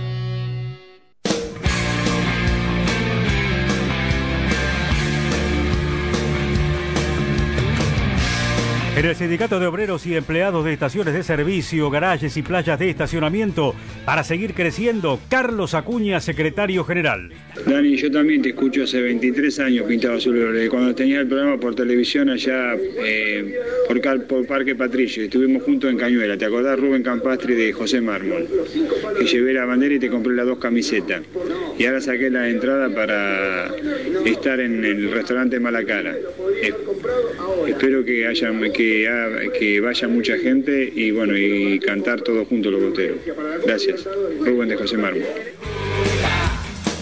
Tapas de cilindro Leo, reparación de todas las marcas y modelos, soldaduras de bloque y especiales en aluminio y fundición.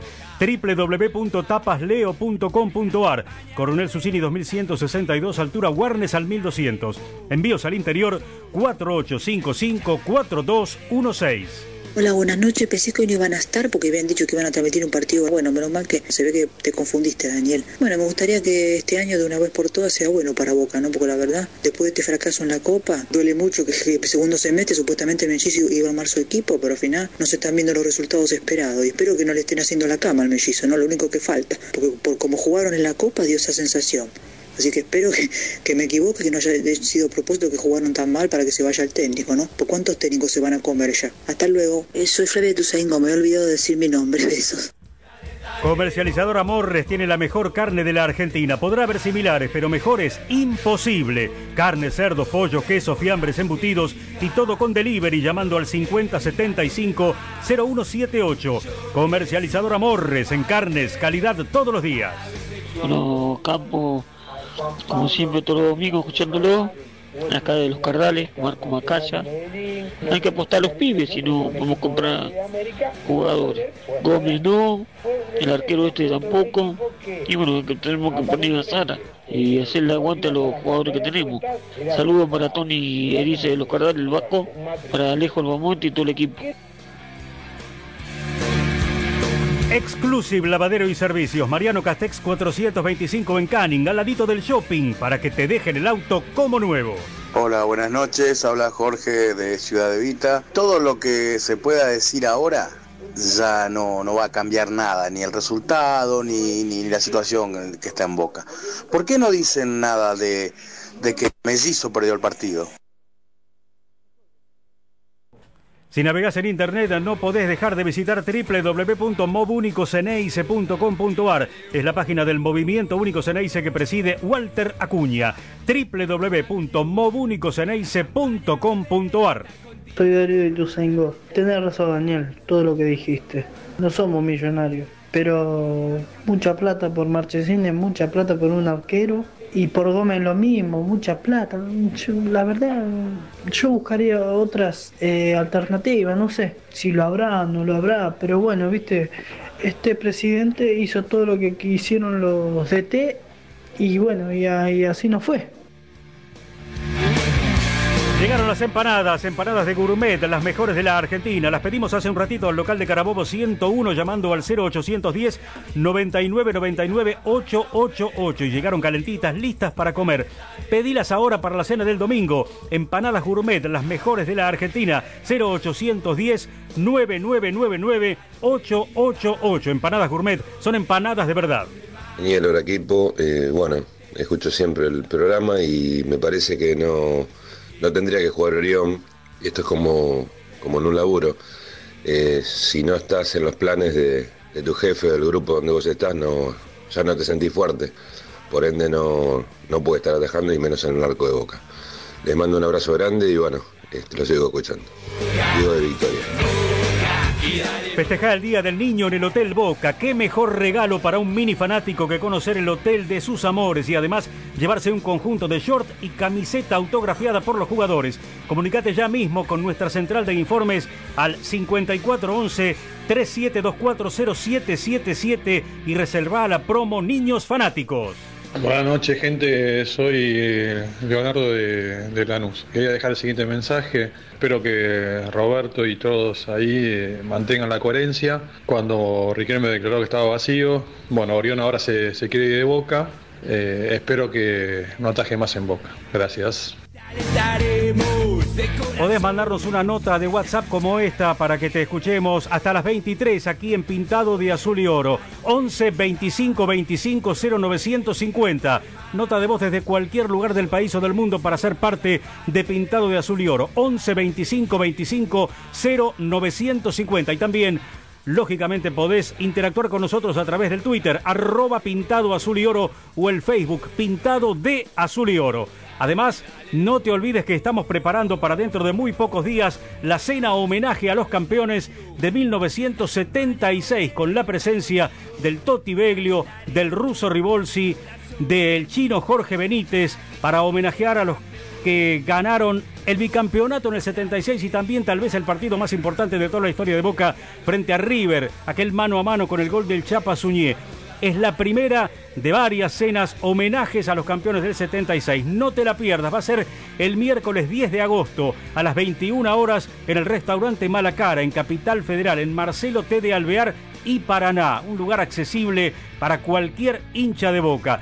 Ya podés reservar tu lugar. Ojo, ya más del 60% de los lugares habían sido tomados. Así que apúrate para reservar tu lugar y estar presente el 10 de agosto, 21 horas, Marcelo T. de Alvear, 1500, esquina Paraná. Podés reservar llamando al 4812-7462. 4812-7462. Si no pudiste anotar el número, entra a nuestro muro de Facebook, a nuestro Twitter y vas a encontrar la invitación para concurrir a la cena homenaje a los campeones del 76. Vas a poder hablar vas a poder preguntarle cosas, te van a contar la interna de aquella final histórica, el chino Benítez, el ruso Rivolsi y el Toti Beglio.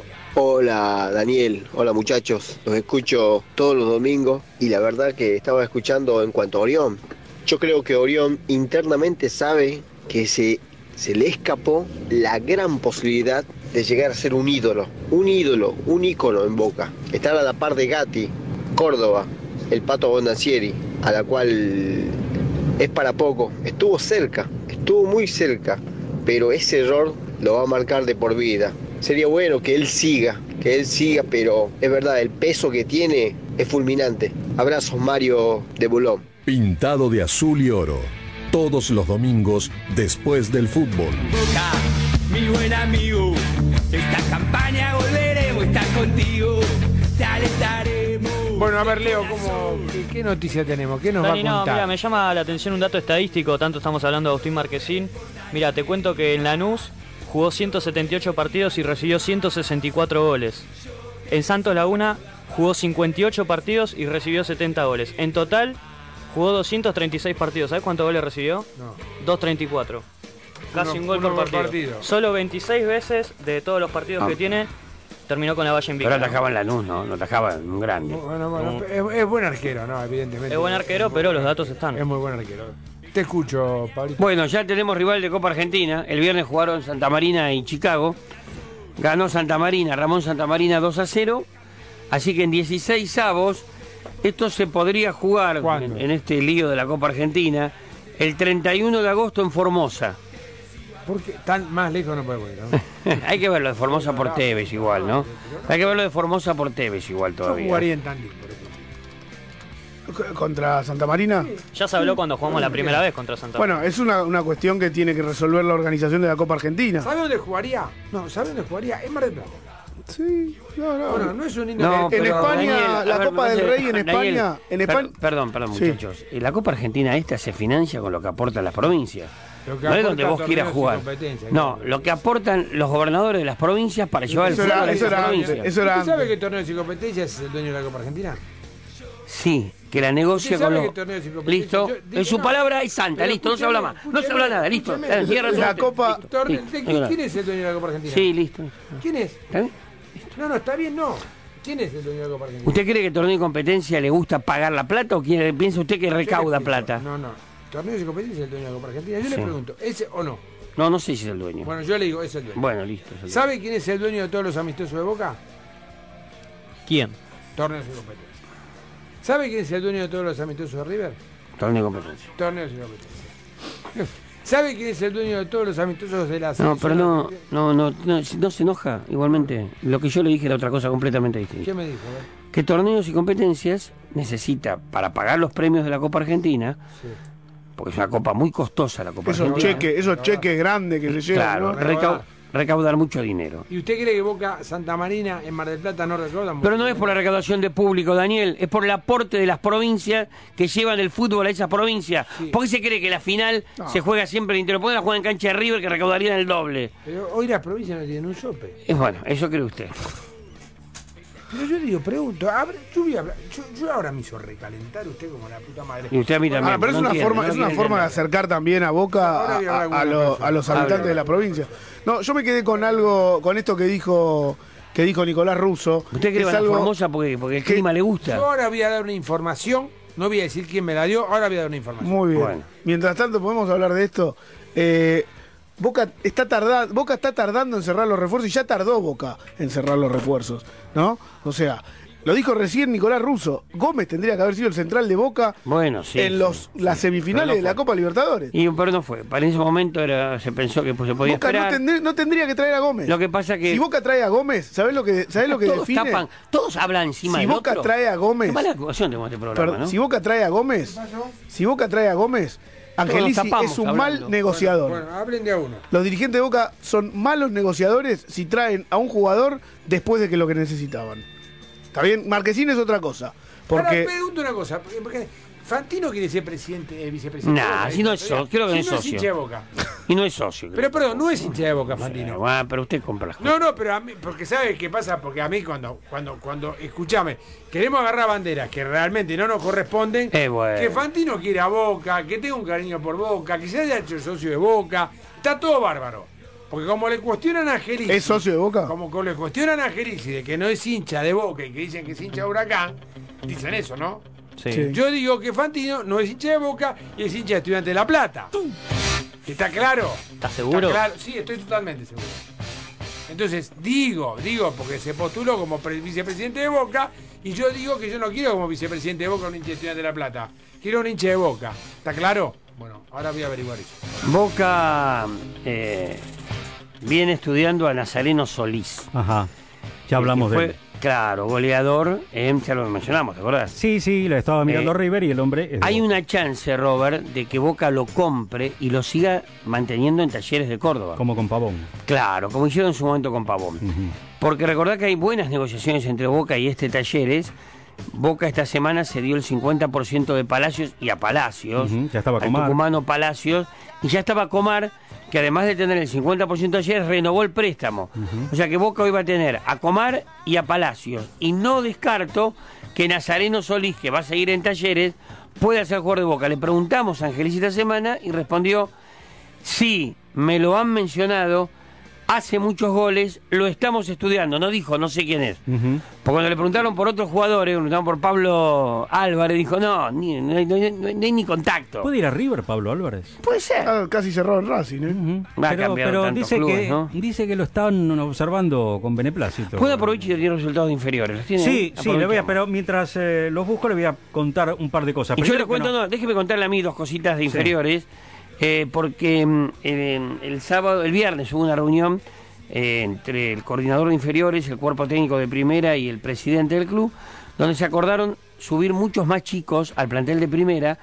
Ya hay dos que están eh, marcadores centrales, uno es Gonzalo Goni y el otro, atención, Agustín Osinaga, Ajá. metro 98, el rústico le decían en inferiores, viene de la quinta, categoría 98, eh, es ese que nunca lo pasás, que siempre te ganan los mano a mano. Ese es Agustino Sinaga, que debutó el otro día, el sábado, en los amistosos ante Defensa y Justicia. Dale, Robert. Bueno, hablábamos de Talleres y justamente Talleres fue el rival de Boca en la jornada de inferiores del día sábado. Cuarta, quinta y sexta jugaron como visitantes. La cuarta empató 1 a 1. Lucas Rancic hizo el gol de Boca. La quinta ganó 3 a 0. Goles de Alegre y Azarías Molina Simoneta, este último en dos oportunidades. La sexta eh, ganó 3 a 2. Facundo Colidio hizo los tres goles del conjunto Cereice. Séptima, octava y novena jugaron en condición de local. La séptima empató 2 a 2. Agustino Bando y Gastón Gersel los goles de Boca. La octava empató 1 a 1. El gol de Boca lo hizo Lucas Cañumil.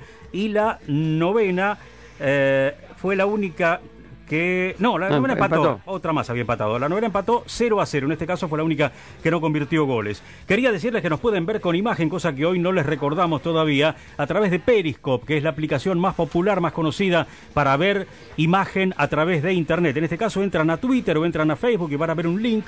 Dicen, podés mirarnos a través de Periscope. Cliquean ahí y automáticamente van a empezar a ver las imágenes de Pintado de Azul y Oro en vivo hasta las 23 por AM eh, 950 Belgrano. Y quería comentar un par de cosas antes de que cierren los diarios. No sé si ya cerraron los diarios o si es demasiado tarde, pero hay dos frases de Nicolás Russo que deberían ser título en el día de mañana porque blanquean situaciones que, si bien en algún caso se comentaban, eh, no estaban en blanco. Dijo Nicolás Russo en un momento, nosotros cumplimos con el gobierno, aprobamos la Superliga. Cuando la Superliga se presentó como un proyecto de los clubes grandes, Sí. eh, no del gobierno. Claro, Pero Nicolás sí, Russo sí, a mí también me, me sorprendió esa frase. eso. Y después dijo, eh, ellos, el gobierno eligió a Armando Pérez y quiso que él fuera el conductor de este momento y nosotros lo vamos a respaldar. Título de mañana, ¿no? Gracias a todos los que están levantando, los medios que están levantando la nota de Nicolás Russo. ¿eh? Vendemos y volvemos en Oro.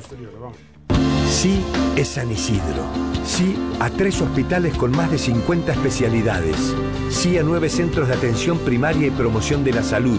Y sí al Centro de Estimulación Temprana. ¿Te animás a seguir diciendo que sí a la salud? Yo digo que sí. San Isidro, municipio. ¿Querés que el césped de tu jardín se vea como el de la bombonera? Bordeadoras B y C. Una bordeadora de primera para el césped de tu casa. Bordeadoras B y C. Bordeadoras B y C. Es un producto Valcar. Soluciones de aislación Isover G3. Ahorra energía, viví mejor. Las decisiones más importantes son las que benefician a todos y en especial a los que más lo necesitan. Por eso, decidimos aumentar las jubilaciones y pensiones de los bonaerenses. Conoce más en gba.gov.ar. Buenos Aires, provincia. Aquazul, Apart Hotel y Spa. Un espacio ideal para darle descanso al estrés y disfrutar todo el año. Pileta semiolímpica cubierta climatizada, parrilla de libre uso, spa, gimnasio, sala de juegos, restaurante, suculento desayuno y la mejor atención de su personal. Promo de baja temporada, cuatro noches al precio de tres. Mendoza 4170, Costa Azul, Partido de la Costa. www.aquazul.com.ar. Aquazul, un lugar para disfrutar. La droga no discrimina. Solos nunca pudimos, juntos lo estamos logrando. Somos adictos en recuperación. Narcóticos Anónimos. www.na.org.ar. Teléfono 0800 33 34 720. Podemos ayudarte.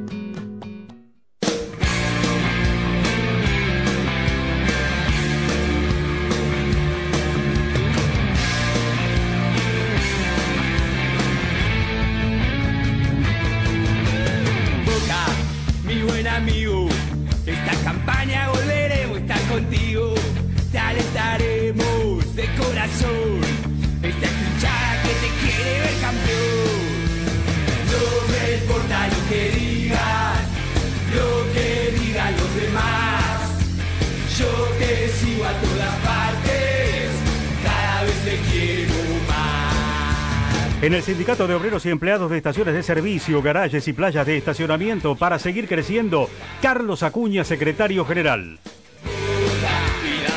¿Qué tal muchachos? Buenas noches. Soy el Tano de Flores. Yo quisiera saber, primero, quién le firmó el contrato a Sara hace unos meses por tres años, porque la verdad no lo entiendo.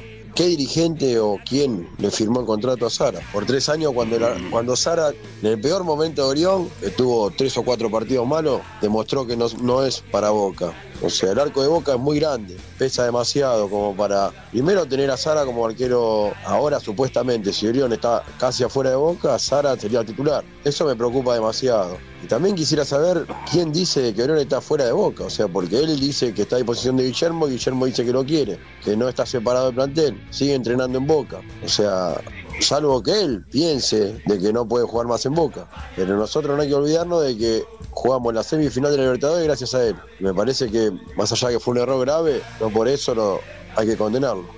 Para mí tiene que seguir siendo el arquero él. Tapas de cilindro Leo, reparación de todas las marcas y modelos, soldaduras de bloque y especiales en aluminio y fundición. www.tapasleo.com.ar Coronel Susini 2162, altura Warnes al 1200. Envíos al interior 4855-4216.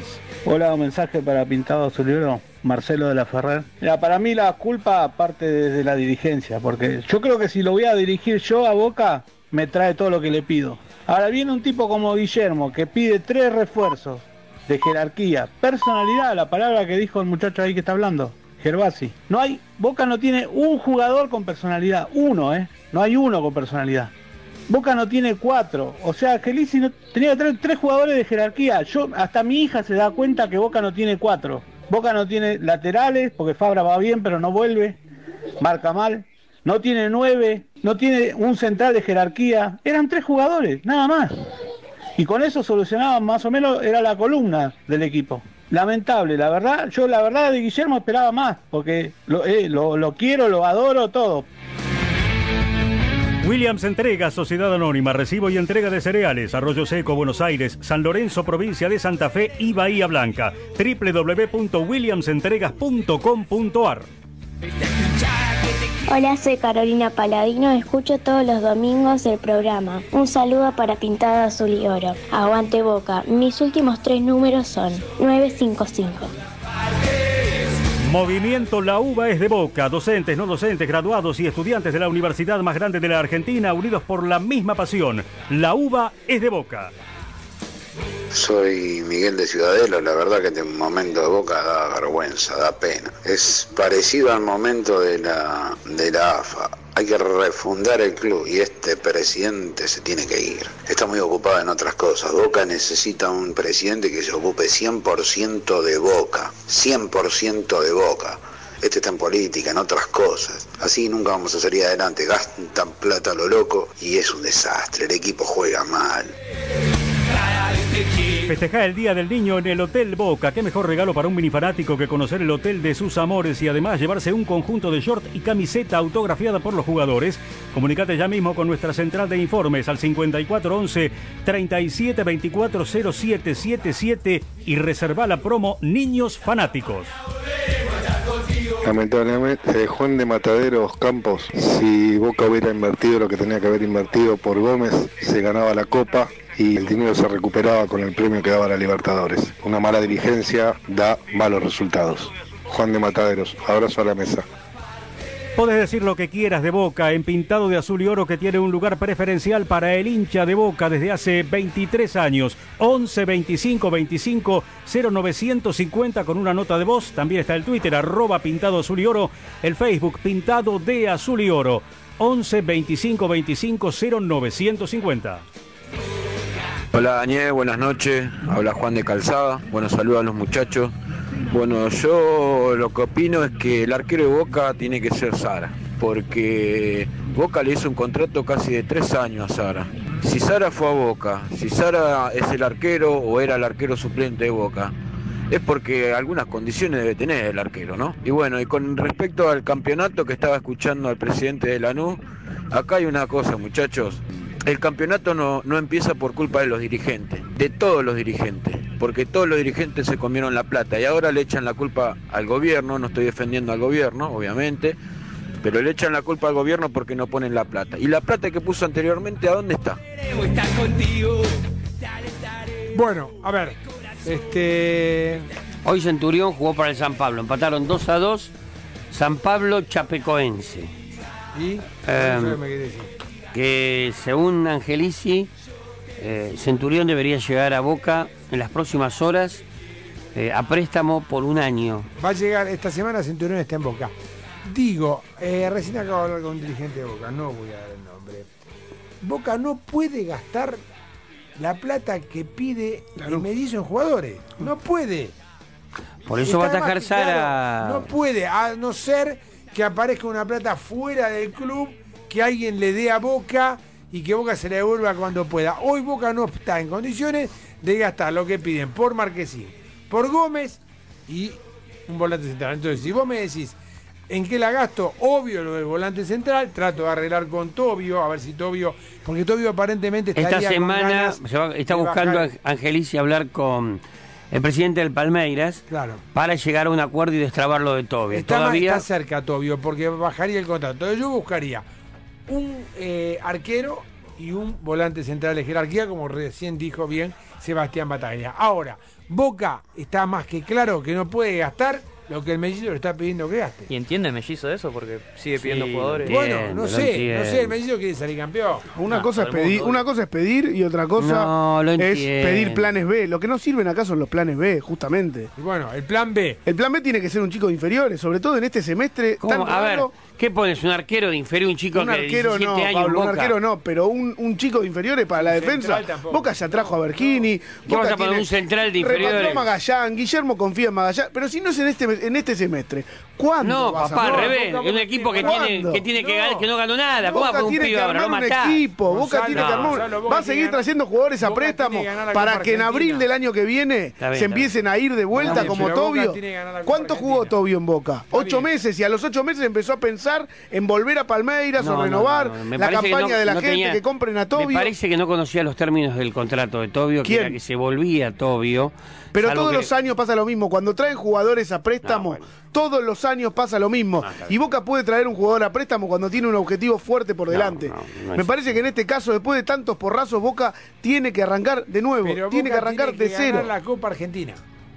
Boca tiene que armar un equipo. No, no, Boca tiene que ganar la Copa Argentina. ¿Para qué otra vez? ¿Para perder una semifinal jugar- con bueno, Independiente no del Valle para no estar a la altura de nada? veremos, entonces no jugamos más nada. Mira, a ver, Gonzalo, yo te voy a explicar una sola cosa. Boca, por lo que significa como institución, por el presupuesto que tiene, por la jerarquía que tiene, Boca no puede nunca jugar, eh, tiene que jugar siempre Bueno, la Copa pero Libertadores. acaba de gastar, Siempre. acaba de gastar 10 millones de dólares en refuerzo. No importa, no me interesa. Boca tiene que jugar siempre la Copa Libertadores. Estamos de acuerdo. Después la puede ganar o puede no ganarla. Boca no puede dejar de jugar la Copa Libertadores cuando tiene el presupuesto que tiene, cuando acaba de decir Nicolás Russo que Boca es el club más grande de la Argentina. A ver, vos te imaginás al Real Madrid, al Barcelona, al Manchester, eh, al Bayern Múnich, este, no jugando la Champions.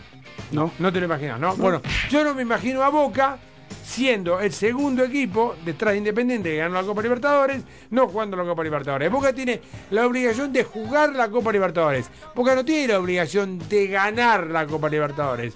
Primero tiene la obligación de jugarla. Por lo tanto, Boca tiene que darle prioridad a la Copa Argentina, ganar la Copa Argentina. Tiene la obligación, sí, de ganar la Copa Argentina porque yo creo que Boca, no creo, estoy convencido que Boca tiene que jugar la Copa Libertadores 2017. Boca va a pagar 8 millones de dólares por un ¿Para central. qué no quiero a Tevez si no gana, si no la Copa Libertadores 2017 pagándole 3 millones de dólares? No, estamos, ¿Para estamos- qué carajo lo quiero? Pero estamos de acuerdo con Y bueno, eso. Pero lo hubiéramos punto. pensado hace dos meses, hace No un mes. importa, No importa, bueno, ahora Hace un mes lo hubiéramos pensado cuando ¿cuál teníamos la Copa Libertadores al alcance de la ¿Cuál mano? es el objetivo número uno a hoy? Es ganar la Copa Argentina. Para mí es armar un equipo. Bueno, pero ¿armar un equipo para qué? La Copa Argentina se puede ganar tranquilamente equipo, sin, ¿cómo ganar, se sin arma? armar un equipo. ¿Cómo se arma un equipo? Con plata. Un e- ¿Con plata se arma un equipo? No, me parece que un equipo para mí, para mí, un equipo se arma de un día para el No, otro un con una idea clara y arma- jugadores aptos. El equipo no se arma, un equipo no se arma de un día para el otro. Un equipo se arma con un proyecto. Sí. Con un proyecto. Pero el equipo sale de un día para el otro, ¿eh? No puede haber proyecto cuando eh, Rafa y Schiavi están peleados. El equipo sale de un día ¿Qué- para el de qué otro. proyecto estamos ¿Vos hablando? pensás que los problemas de Boca son esa pelea? No, no, no, no son esa pelea, son parte de los problemas de Boca. Que te van Mínimo. indicando una tendencia. Te van indicando una tendencia. Sí, por supuesto. Te van el indicando una tendencia. ¿Está claro? No creo. Porque si acá estamos reclamando de que en Boca tienen que subir los pibes de las inferiores y el técnico de la reserva y el técnico de las inferiores llevan como el orto, es muy difícil que suban jugadores. El- el Entonces, técnico de la tiene reserva- que haber coherencia. El, el técnico de la reserva es lo más importante en el nexo entre las inferiores y la primera división. favor, cuando, la re- cuando las inferiores preparan jugadores para que no suban a tiene que primera, haber técnico de reserva. tiene que ser el cuerpo No tiene- técnico, el cuerpo técnico de primera, no por tiene que haber técnico de reserva. A ver, yo me voy a gastar 100 mil pesos en pagarle o 150 o ojalá. 80 o 200 a un técnico de reserva. Es más, yo recuerdo la época en la que la reserva era un selectivo de las inferiores. Pero por favor, ¿Qué ¿qué es estamos eso? hablando boludeces? La idea de Guillermo, la idea de Guillermo es que, eh, o la idea que llevó a cabo Lanús, es que el, equipo de reserva esté formado por los mejores de las inferiores que suben y los que no son utilizados del plantel profesional. Ese mix, manejado por el, por el cuerpo técnico de la primera, sería el equipo de reserva. Vamos a leer un tuit. Pero esto es- no es un tuit cualquiera, ¿eh? ¿Tuit es la palabra? Sí, sí, sí. Léalo. No, en realidad el tuit eh, originalmente citaba declaraciones de Bataglia. Por ejemplo, Arevalo Ríos podría ser tranquilamente el 5 de Boca, dijo Bataglia. Eh, ¿Quién lo marcó como me gusta? Egidio Arevalo Ríos. es una cosa de loco, realmente es una cosa de loco.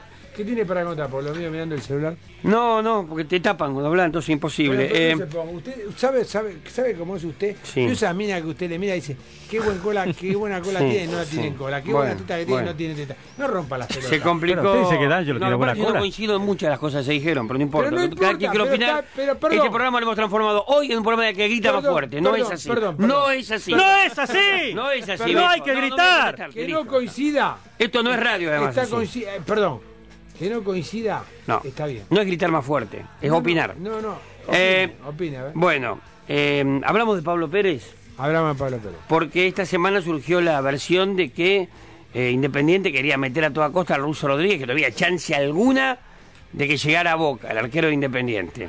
Eh, la realidad es que la oferta que hizo Independiente no satisfizo al presidente Angelici. Él mismo dijo la oferta que llegó Independiente es insuficiente. En estas circunstancias, Pablo Pérez sigue en Boca.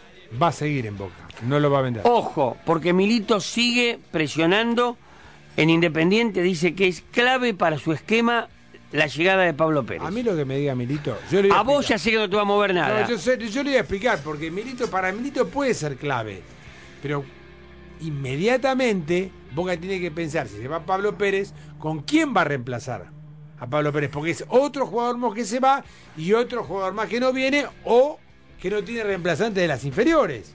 ¿Está claro? Porque se le fue Lodeiro. Pablo Pérez es un jugador que algunos puede gustarle, otros pueden no gustarle. Hace la pausa. Se me va Pablo Pérez. ¿Con quién lo reemplazo? No, Pablo Pérez, porque Gago bueno, hoy no el juega. equipo que paró el otro día ante Defensa y Justicia Sí. era un equipo donde tenía a Betancourt en la mitad de la cancha. Bien, a Betancourt le van a volver a dar oportunidades porque necesitan revalorizarlo. Porque hoy Betancourt vale Sigoto. No, y además porque está el cuerpo técnico está conforme con lo que viene trabajando Betancourt en la en los entrenamientos y en los partidos Claro, amistosos. si Betancourt le agrega a sus cualidades futbolísticas lo que le reclama el cuerpo técnico de Boca, que es intensidad en el juego, Betancourt tranquilamente podría acompañar, en caso que así lo decida, a Suki en ese nuevo sistema del 4-2-3-1, ¿o no? Sí. ¿Puede jugar el 5? Es que Lo están haciendo jugar doble 5. Eso es lo que le dijo el otro día Gustavo a... Jara, el otro día jugó como volante por derecha. pero si con doble 5 no hay volante por derecha. No, jugó Jara como volante por derecha. Jugó. Pero Jara, en el, en el sistema 4-2-3-1, ¿juega o no juega? 4-2-3-1. Sí, sí, juega Jara. Bueno, yo le voy a decir. Como ¿quién carrilero es- juega. ¿Quién es el 4 4-2-3-1? 4-2-3-1. No sé, 4-2-3-1. Dani, Todo muy pero más ¿Te ve el flexible equipo del viernes. Dani? Sí. A ver, Tenés a Sara en el arco, Peruzzi, Bergini, Insa, Urralde y Fabra. para, ahí para. Ahí no cambia El nada. 4 de Boca, Peruzzi. para, para el mellizo, es Peruzzi. Peruzzi, listo. Y el 3 es Fabra. Exactamente. Bueno, no, no descubrimos nada. Era ese el Está bien. equipo. El 2 y el, y el otro central no sabemos. Insaurralde. Hoy. Hoy, Suki Jara, Suki Jara. claro. Puede ser una alternativa. un poquito más adelante obviamente Pavón, Tevez y Rodrigo Bentancur y adelante Darío Benedetto. Bien. Sí, en realidad no fue así. El equipo que paró fue con eh, Suki y eh, Betancourt. Y Jara como, más como carrilero. Ah, bueno. Sí. Pasa que. Pavón, después de ese amistoso, se fue para Río de Janeiro ya. Claro. A incorporarse al equipo, a la selección argentina. Pavón está que explota. ¿eh? Sí. Entra y en boca, entra y en boca, entra y en boca. cosa de Sí. A ver qué dicen los hinchas de Boca en el Facebook. Gustavo Platerotti, hablamos del muro nuestro pintado de azul y oro. Entra y pone tu me gusta. Dice Gustavo, hola amigos, quiero que el presidente se dedique a Boca y no a pasear. Quiero un 2 y un 10 como Román, cada vez lo extraño más. Saludos a Campos y a mi mejor amigo Nahuel. Federico García dice, Orión en cinco años tan solo ganó un torneo local y una Copa Argentina gracias a Tevez. Bueno, recordamos que no, que también había ganado con Falcioni un torneo local y una Copa Argentina. Nunca ganó los partidos importantes, dice. Se tendría que haber ido cuando le hicieron el gol famoso del córner de Pitana. Desde ahí agrandó a las gallinas, es un perdedor nato. Club Chuk dice, una idea para la dirigencia. Si todos los mercados de pases gastamos 10 millones de dólares, ¿por qué no juntar esa plata y solo comprar dos jugadores al año que sean estrellas? Dentro de dos o tres años tenemos media selección alemana jugando en la bombonera. Sergio Alfonso Mana dice, le pediría a Guillermo que busque jugadores para Boca como si fuese el técnico de Lanús, en donde armó un gran plantel por muy poca plata. Basta de insistir con jugadores consagrados de clubes que se quieren salvar con nosotros y piden fortunas. Pablo Gastón Rey dice, Marchesín se está comiendo cuatro con Morelia. Mamita, saludos para todos. Daniel Luna. Muchachos, ¿qué pasó con Blandi? ¿San Lorenzo se quedó con el otro 50%? No se licitó todavía. Miguel Colombo, aunque los foreros me insulten, quiero defender al que todos matan y es el Tano Angelici. En su gestión pidieron a Bianchi y lo trajo, además de traer en todos los mercados de pases la élite de los jugadores posibles. Pidieron a Tevez y lo trajo, entre otras cosas, como la habilitación de socios adherentes y muchos beneficios al club. Entonces, ahora que le podemos criticar el gas pimienta, las declaraciones golpistas de Riquelme o los grupos mediáticos que quieren que Boca pierda, lo único que le tenemos que decir es gracias Daniel y suerte. Digo, eh, es- no merecería ni, ni- ni nombrarlo, pero me, me- los medios levantan cualquier cosa. Decla- eh, levantaron declaraciones de, de este estúpido del panadero diciendo que eh, el problema no era él. El problema era que la manga No, no, pero no, no, no le des lugar a eso, No, no Daniel. no, resiste, no, no le des lugar a eso. no resiste. La verdad que no, No le des lugar a eso. No, no, déjalo. Eh, te escucho, Pablo. Sí. eh, a ver, ¿estás trabajando en el Club Heraldi o no? Que me lo preguntaron en la calle esta semana. No. Porque el presidente dijo que sí, ¿A dónde lo dijo? en una de las tantas conferencias de prensa que dio esta semana. Yo no lo escuché. ¿Usted lo Sí. escuchó? Sí. ¿Qué sí. dijo, y leí, no, que está trabajando Veraldi. Y Bueno, fue la verdad invitado como fue invitado todos aquellos que tienen ganas de aportarle Pero cosas a Boca. Está trabajando. Cuando decimos está trabajando, tenemos que decir de qué está trabajando. No, no, no, no lo aclaró. Claro, porque por ahí puede estar, eh, no sé qué puede estar haciendo Veraldi. Porque dice, bueno, Veraldi está trabajando, está colaborando en fútbol. No, está trabajando, está en, en el departamento de básquet. Está trabajando es abstracto. ¿no? Está colaborando con el club, pero me parece que quedó claro. A, a Veraldi, si hay alguien que le quedó claro que no estuvo a la altura en las elecciones, fue a Veraldi, ¿no? Digo, que la gente no lo acompañó, que la gente no lo eligió. Es verdad. Así Bueno. que si quiere al club, si quiere al club, tiene que colaborar con, con quien, con quien esté al mando. Aún teniendo diferencias. Yo pregunto, a ver, vamos rapidito. ¿A quién te debería traer Boca si no viene Marquesín? Yo te voy a decir algo, va a atajar Sara este campeonato. Sí. Si no se queda Orión, va a atajar Sara. Sí. Por más que vos te enojes, que, te, te- que despotriques. Perdón, que perdón, perdón, perdón, pa- Yo te voy a recordar algo. Eh, Guillermo Sara fue vendido de Atlético Rafaela a Europa. ¿Eh? De Atlético Rafaela a Europa. De un equipo mucho menor a Lanús, con menos repercusión, a Europa directamente. Agustín Marquesín, jugador de Lanús, campeón de la ¿Cómo le Copa Sudamericana, se fue a México. ¿Cómo le fue en Europa? No jugó, prácticamente. Bueno, pero a ver, yo te estoy diciendo la, repercusión que tuvo la tarea de Sara. Pero no jugó. Bueno, ¿Y eso cómo se son datos, son ¿Cómo datos de la realidad. cómo se 4-2 verifica? perdió Santos Laguna recién, Agustín Marquesín fue amonestado y se comió 4. Porque está nervioso. Antes Bueno, de, eh, ¿te antes de irnos algo? del tema, Déjame an- antes de, algo. Espera un cachito antes de irnos del tema. Eh, Angelici declaró en la semana: Invité a Veraldi a ver el partido y almorzamos. Está colaborando mucho con la Fundación Boca Social. Ahí está, ¿viste? Es un hombre del club, José Veraldi. Chileno Carlos Osinaga es el volante central que le gusta a Guillermo, 29 años, juega en el Atalanta. ¿De qué juega? ¿De volante, Volante central. En el Atalanta. En el bueno, Atalanta. dale, última tanda y volvemos al pintado azul.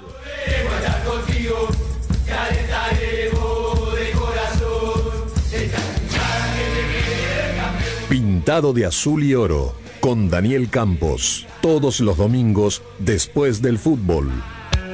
Aquazul, Apart Hotel y Spa. Un espacio ideal para darle descanso al estrés y disfrutar todo el año. Pileta semiolímpica cubierta climatizada, parrilla de libre uso, spa, gimnasio, sala de juegos, restaurante, suculento desayuno y la mejor atención de su personal. Promo de baja temporada, cuatro noches al precio de tres. Mendoza 4170, Costa Azul, Partido de la Costa. www.aquazul.com.ar. Aquazul, un lugar para disfrutar. Una medicina prepaga a su alcance. Medical Corporative Trade. Cobertura para mayores de 65 años y muchos beneficios más. Asesórese al 4-373-5833. Medical Corporative Trade. Siempre junto a usted. 4-373-5833. ¿Querés que el césped de tu jardín se vea como el de la bombonera? Bordeadoras B y C. Una bordeadora de primera para el césped de tu casa. Bordeadoras B y C. Bordeadoras B y C es un producto Valcar. Las decisiones más importantes son las que benefician a todos y en especial a los que más lo necesitan. Por eso, decidimos aumentar las jubilaciones y pensiones de los bonaerenses. Conocemos en gba.gov.ar. Buenos Aires, provincia. Soluciones de aislación Isover 3 Ahorra energía, viví mejor. Hola, para todos los muchachos azul de pintado azul y oro, yo creo que Orión, se tiene que ir de boca. Buenas noches, muchachos de Pintado Azul y Oro. Marcelo acá de Villa de Lina. Yo creo que el ciclo de Orión ya está cumplido hace rato. En los cinco años que estuvo en Boca solamente jugó bien un campeonato. Que le hicieron cinco o seis goles. Después se cansó de que le haga goles River, goles tontos. Y bueno, eh, cuando el pibe este Sara tuvo la oportunidad de la continuidad, que aparte en un campeonato lo echaron tres veces, no nos podemos olvidar de eso. Cuatro partidos atajó el pibe Sara cuando tenía que seguir atajando el que hizo el Vasco falta de personalidad como siempre, lo sacó, le volvió a la titularidad. No podemos tener más a tener muchachos, aparte con Independiente del Valle, perdimos una vergüenza. Hola Daniel, te habla Daniel de Pilar también, ¿cómo estás? Muy bueno el programa, estoy escuchando y bueno, ojalá que Boca repunte, se nos escapó la copa, pero creo que el campeonato o la Copa Argentina tiene que ser de nosotros para volver a estar en la próxima Libertadores y bueno, con los jugadores que tenemos y los que van a venir hay que apoyar al Messi, al Mesizo y seguir creyendo en Boca. Bueno, aguante Boca y un saludo y gracias por todo. Hola muchachos, soy acá de, de San Rafael Mendoza, me llamo Gabriel, los escucho todos los domingos y, y bueno, lo único que espero es que Boca siga bien, que, que al mellizo le vaya bien y esperemos que podamos avanzar a la Libertadores así, así la, la luchamos de vuelta. Un abrazo enorme a todos ustedes y, y bueno, los escucho todos los domingos. Abrazo, San Rafael desde Boca. Hola, buenas noches. Mi nombre es Héctor de Villa Crespo. Para toda la gente de Azul y Oro, es por respecto al jugador de Lanús Gómez. En lo personal, me gustaría que, que lo trajeran, que haga un esfuercito más Boca, porque me parece que se intentó tantas veces que, bueno, habría que tenerlo para ver eh, realmente qué tipo de jugador es. Creo que es un jugador interesante. Aparte, creo que al ser paraguayos son gente que meten y meten. Y bueno, le pido a Angelici a ver que haga el último esfuerzo y que lo traigan. Eh, saludos a todos y bueno, siempre convoca a, todas, a todos lados. Un beso grande. Pintado de azul y oro.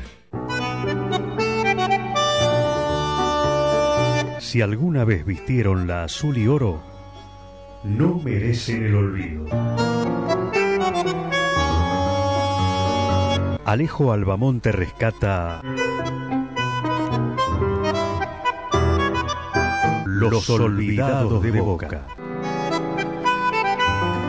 Hola Alejo Albamonte, ¿qué tal? Buenas noches.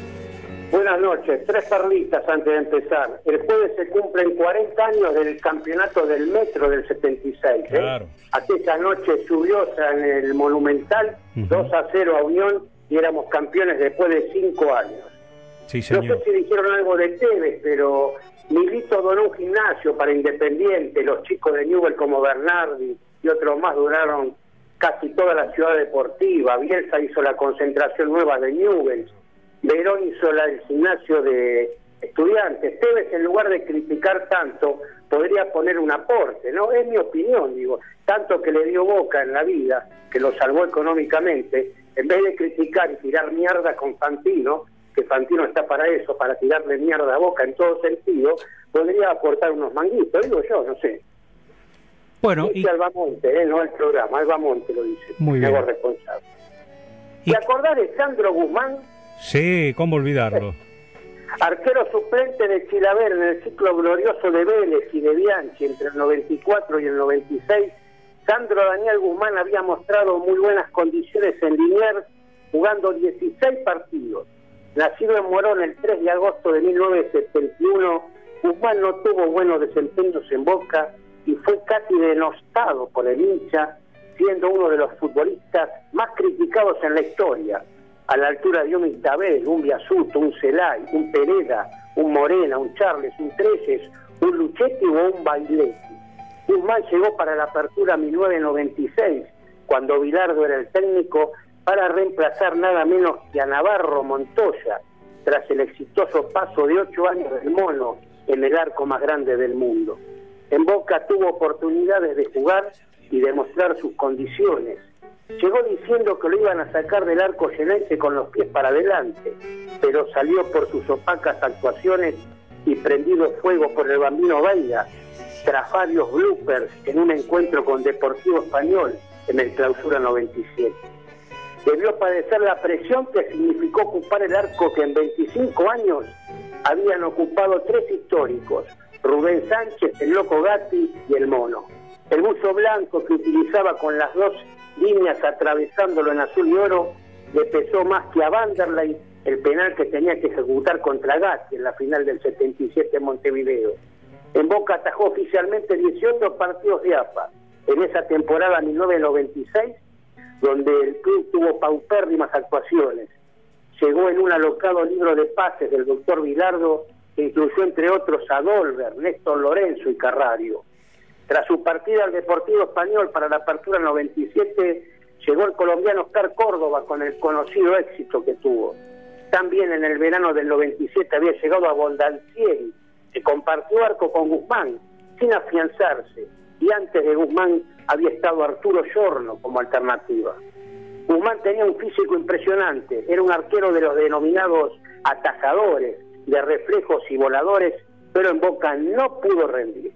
Esta fue la historia de Guzmán, Sandro Guzmán, dedicado a Daniel Luna, Raúl Mena, Darío Farías, Horacio Blanco, Leonardo Lauría, Miguel Osarzón, Alejandro Luis Mauro, Rubén Narcís, Ariel Álvarez, Jorge Lispan y Gaby Hapkin. Lo saqué para protegerlo, había dicho el bambino. Bueno, lo Sí, me peor. voy de boca con los pies para No. adelante, dijo a Guzmán, ¿no? Claro, lo peor de todo Claro. esto era que en Vélez fue figura, siempre. En Vélez sí. En fin. El jueves entonces, 4 de agosto, a 40 años del campeonato, el primero de Lorenzo. ¿eh? Sí, señor. Y con respecto a lo que decía Dani de Fantino, es cierto. Fantino tiene un programa de actualidad y sin embargo le dedica media hora siempre a tirar pálidas contra Boca. Contra todo lo que sea Boca, él y Martín Arevalo están siempre al pie del cañón. Un abrazo, muchachos. Un abrazo, profe, hasta el domingo. Chao, hasta el domingo que viene. Bueno, quiero, no me quiero olvidar de agradecerle al presidente de la Nación, al, ingeniero Mauricio Macri, por haberme recibido el día lunes en la Casa de Gobierno. Eso, no, no en Olivo como a Tinelli. ¿eh? No, en no, la casa, la gente importante va a la casa de En la gobierno. Casa de Gobierno eh, le he hecho entrega de la camiseta retro del Chapa, recordando el famoso partido de Boca frente a River, donde el Chapa hizo el gol que nos coronó campeones nacionales de ese año. Así que bueno, mi agradecimiento al presidente de la Nación por haber tenido la deferencia de atenderme, que no es poca cosa, ¿no? Porque ir a la Casa de Gobierno, entregar una camiseta de Boca y que me reciba, tiene un valor muy importante. No solo para mí, sino para todo el equipo que, que- que me acompaña. Así que gracias a todos los que colaboran y gracias al presidente de la Nación e Iván Pavlovsky también que, que hizo fue la gestión para, para que podamos estar junto a él. ¿eh? Eh, Eh, 22, mire, 57. cortito, de Centurión, porque me, me cortó. Eh, la diferencia que hay con Centurión es la cláusula para que pueda volver a fin de año al San Pablo, que todavía no se resolvió, y el importe del préstamo. Boca quiere que sean los 300 mil que Boca tiene que cobrar por Chávez, que ese sea el importe del préstamo. O sea, Boca no cobraría nada por Chávez y le viene un año Centurión. Todo puede pasar. Yo creo que Centurión esta semana lo tenés con el plantel de Boca.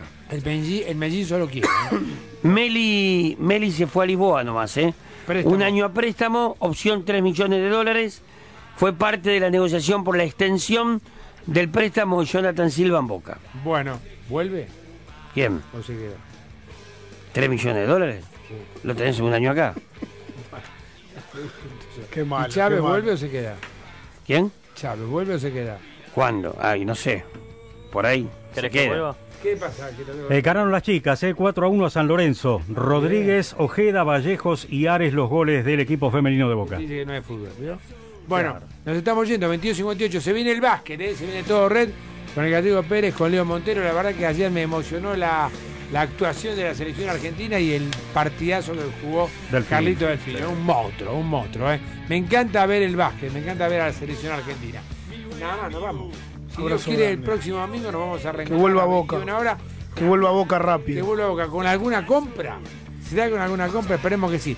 Gracias por habernos acompañado, que tengan una buena semana, que Dios los bendiga, que tengan salud, que tengan trabajo.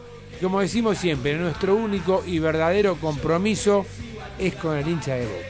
Y para un hincha de boca, nos vamos, sí, vamos a cantar. Y para un hincha de boca, no hay nada mejor que otro hincha de boca. Gonzalo Zuri se puso la camiseta, la campera de boca, y nosotros nos vamos cantando. Vamos. Boca, mi buen amigo, esta campaña volveremos a estar contigo. Te alentaremos del corazón. Esta hinchada que te quiere campeón.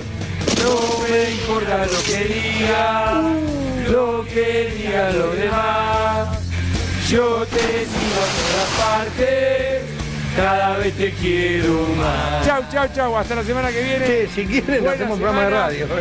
Compremos a alguien, dale, Tano, mete la mano en el bolsillo, dale, chao.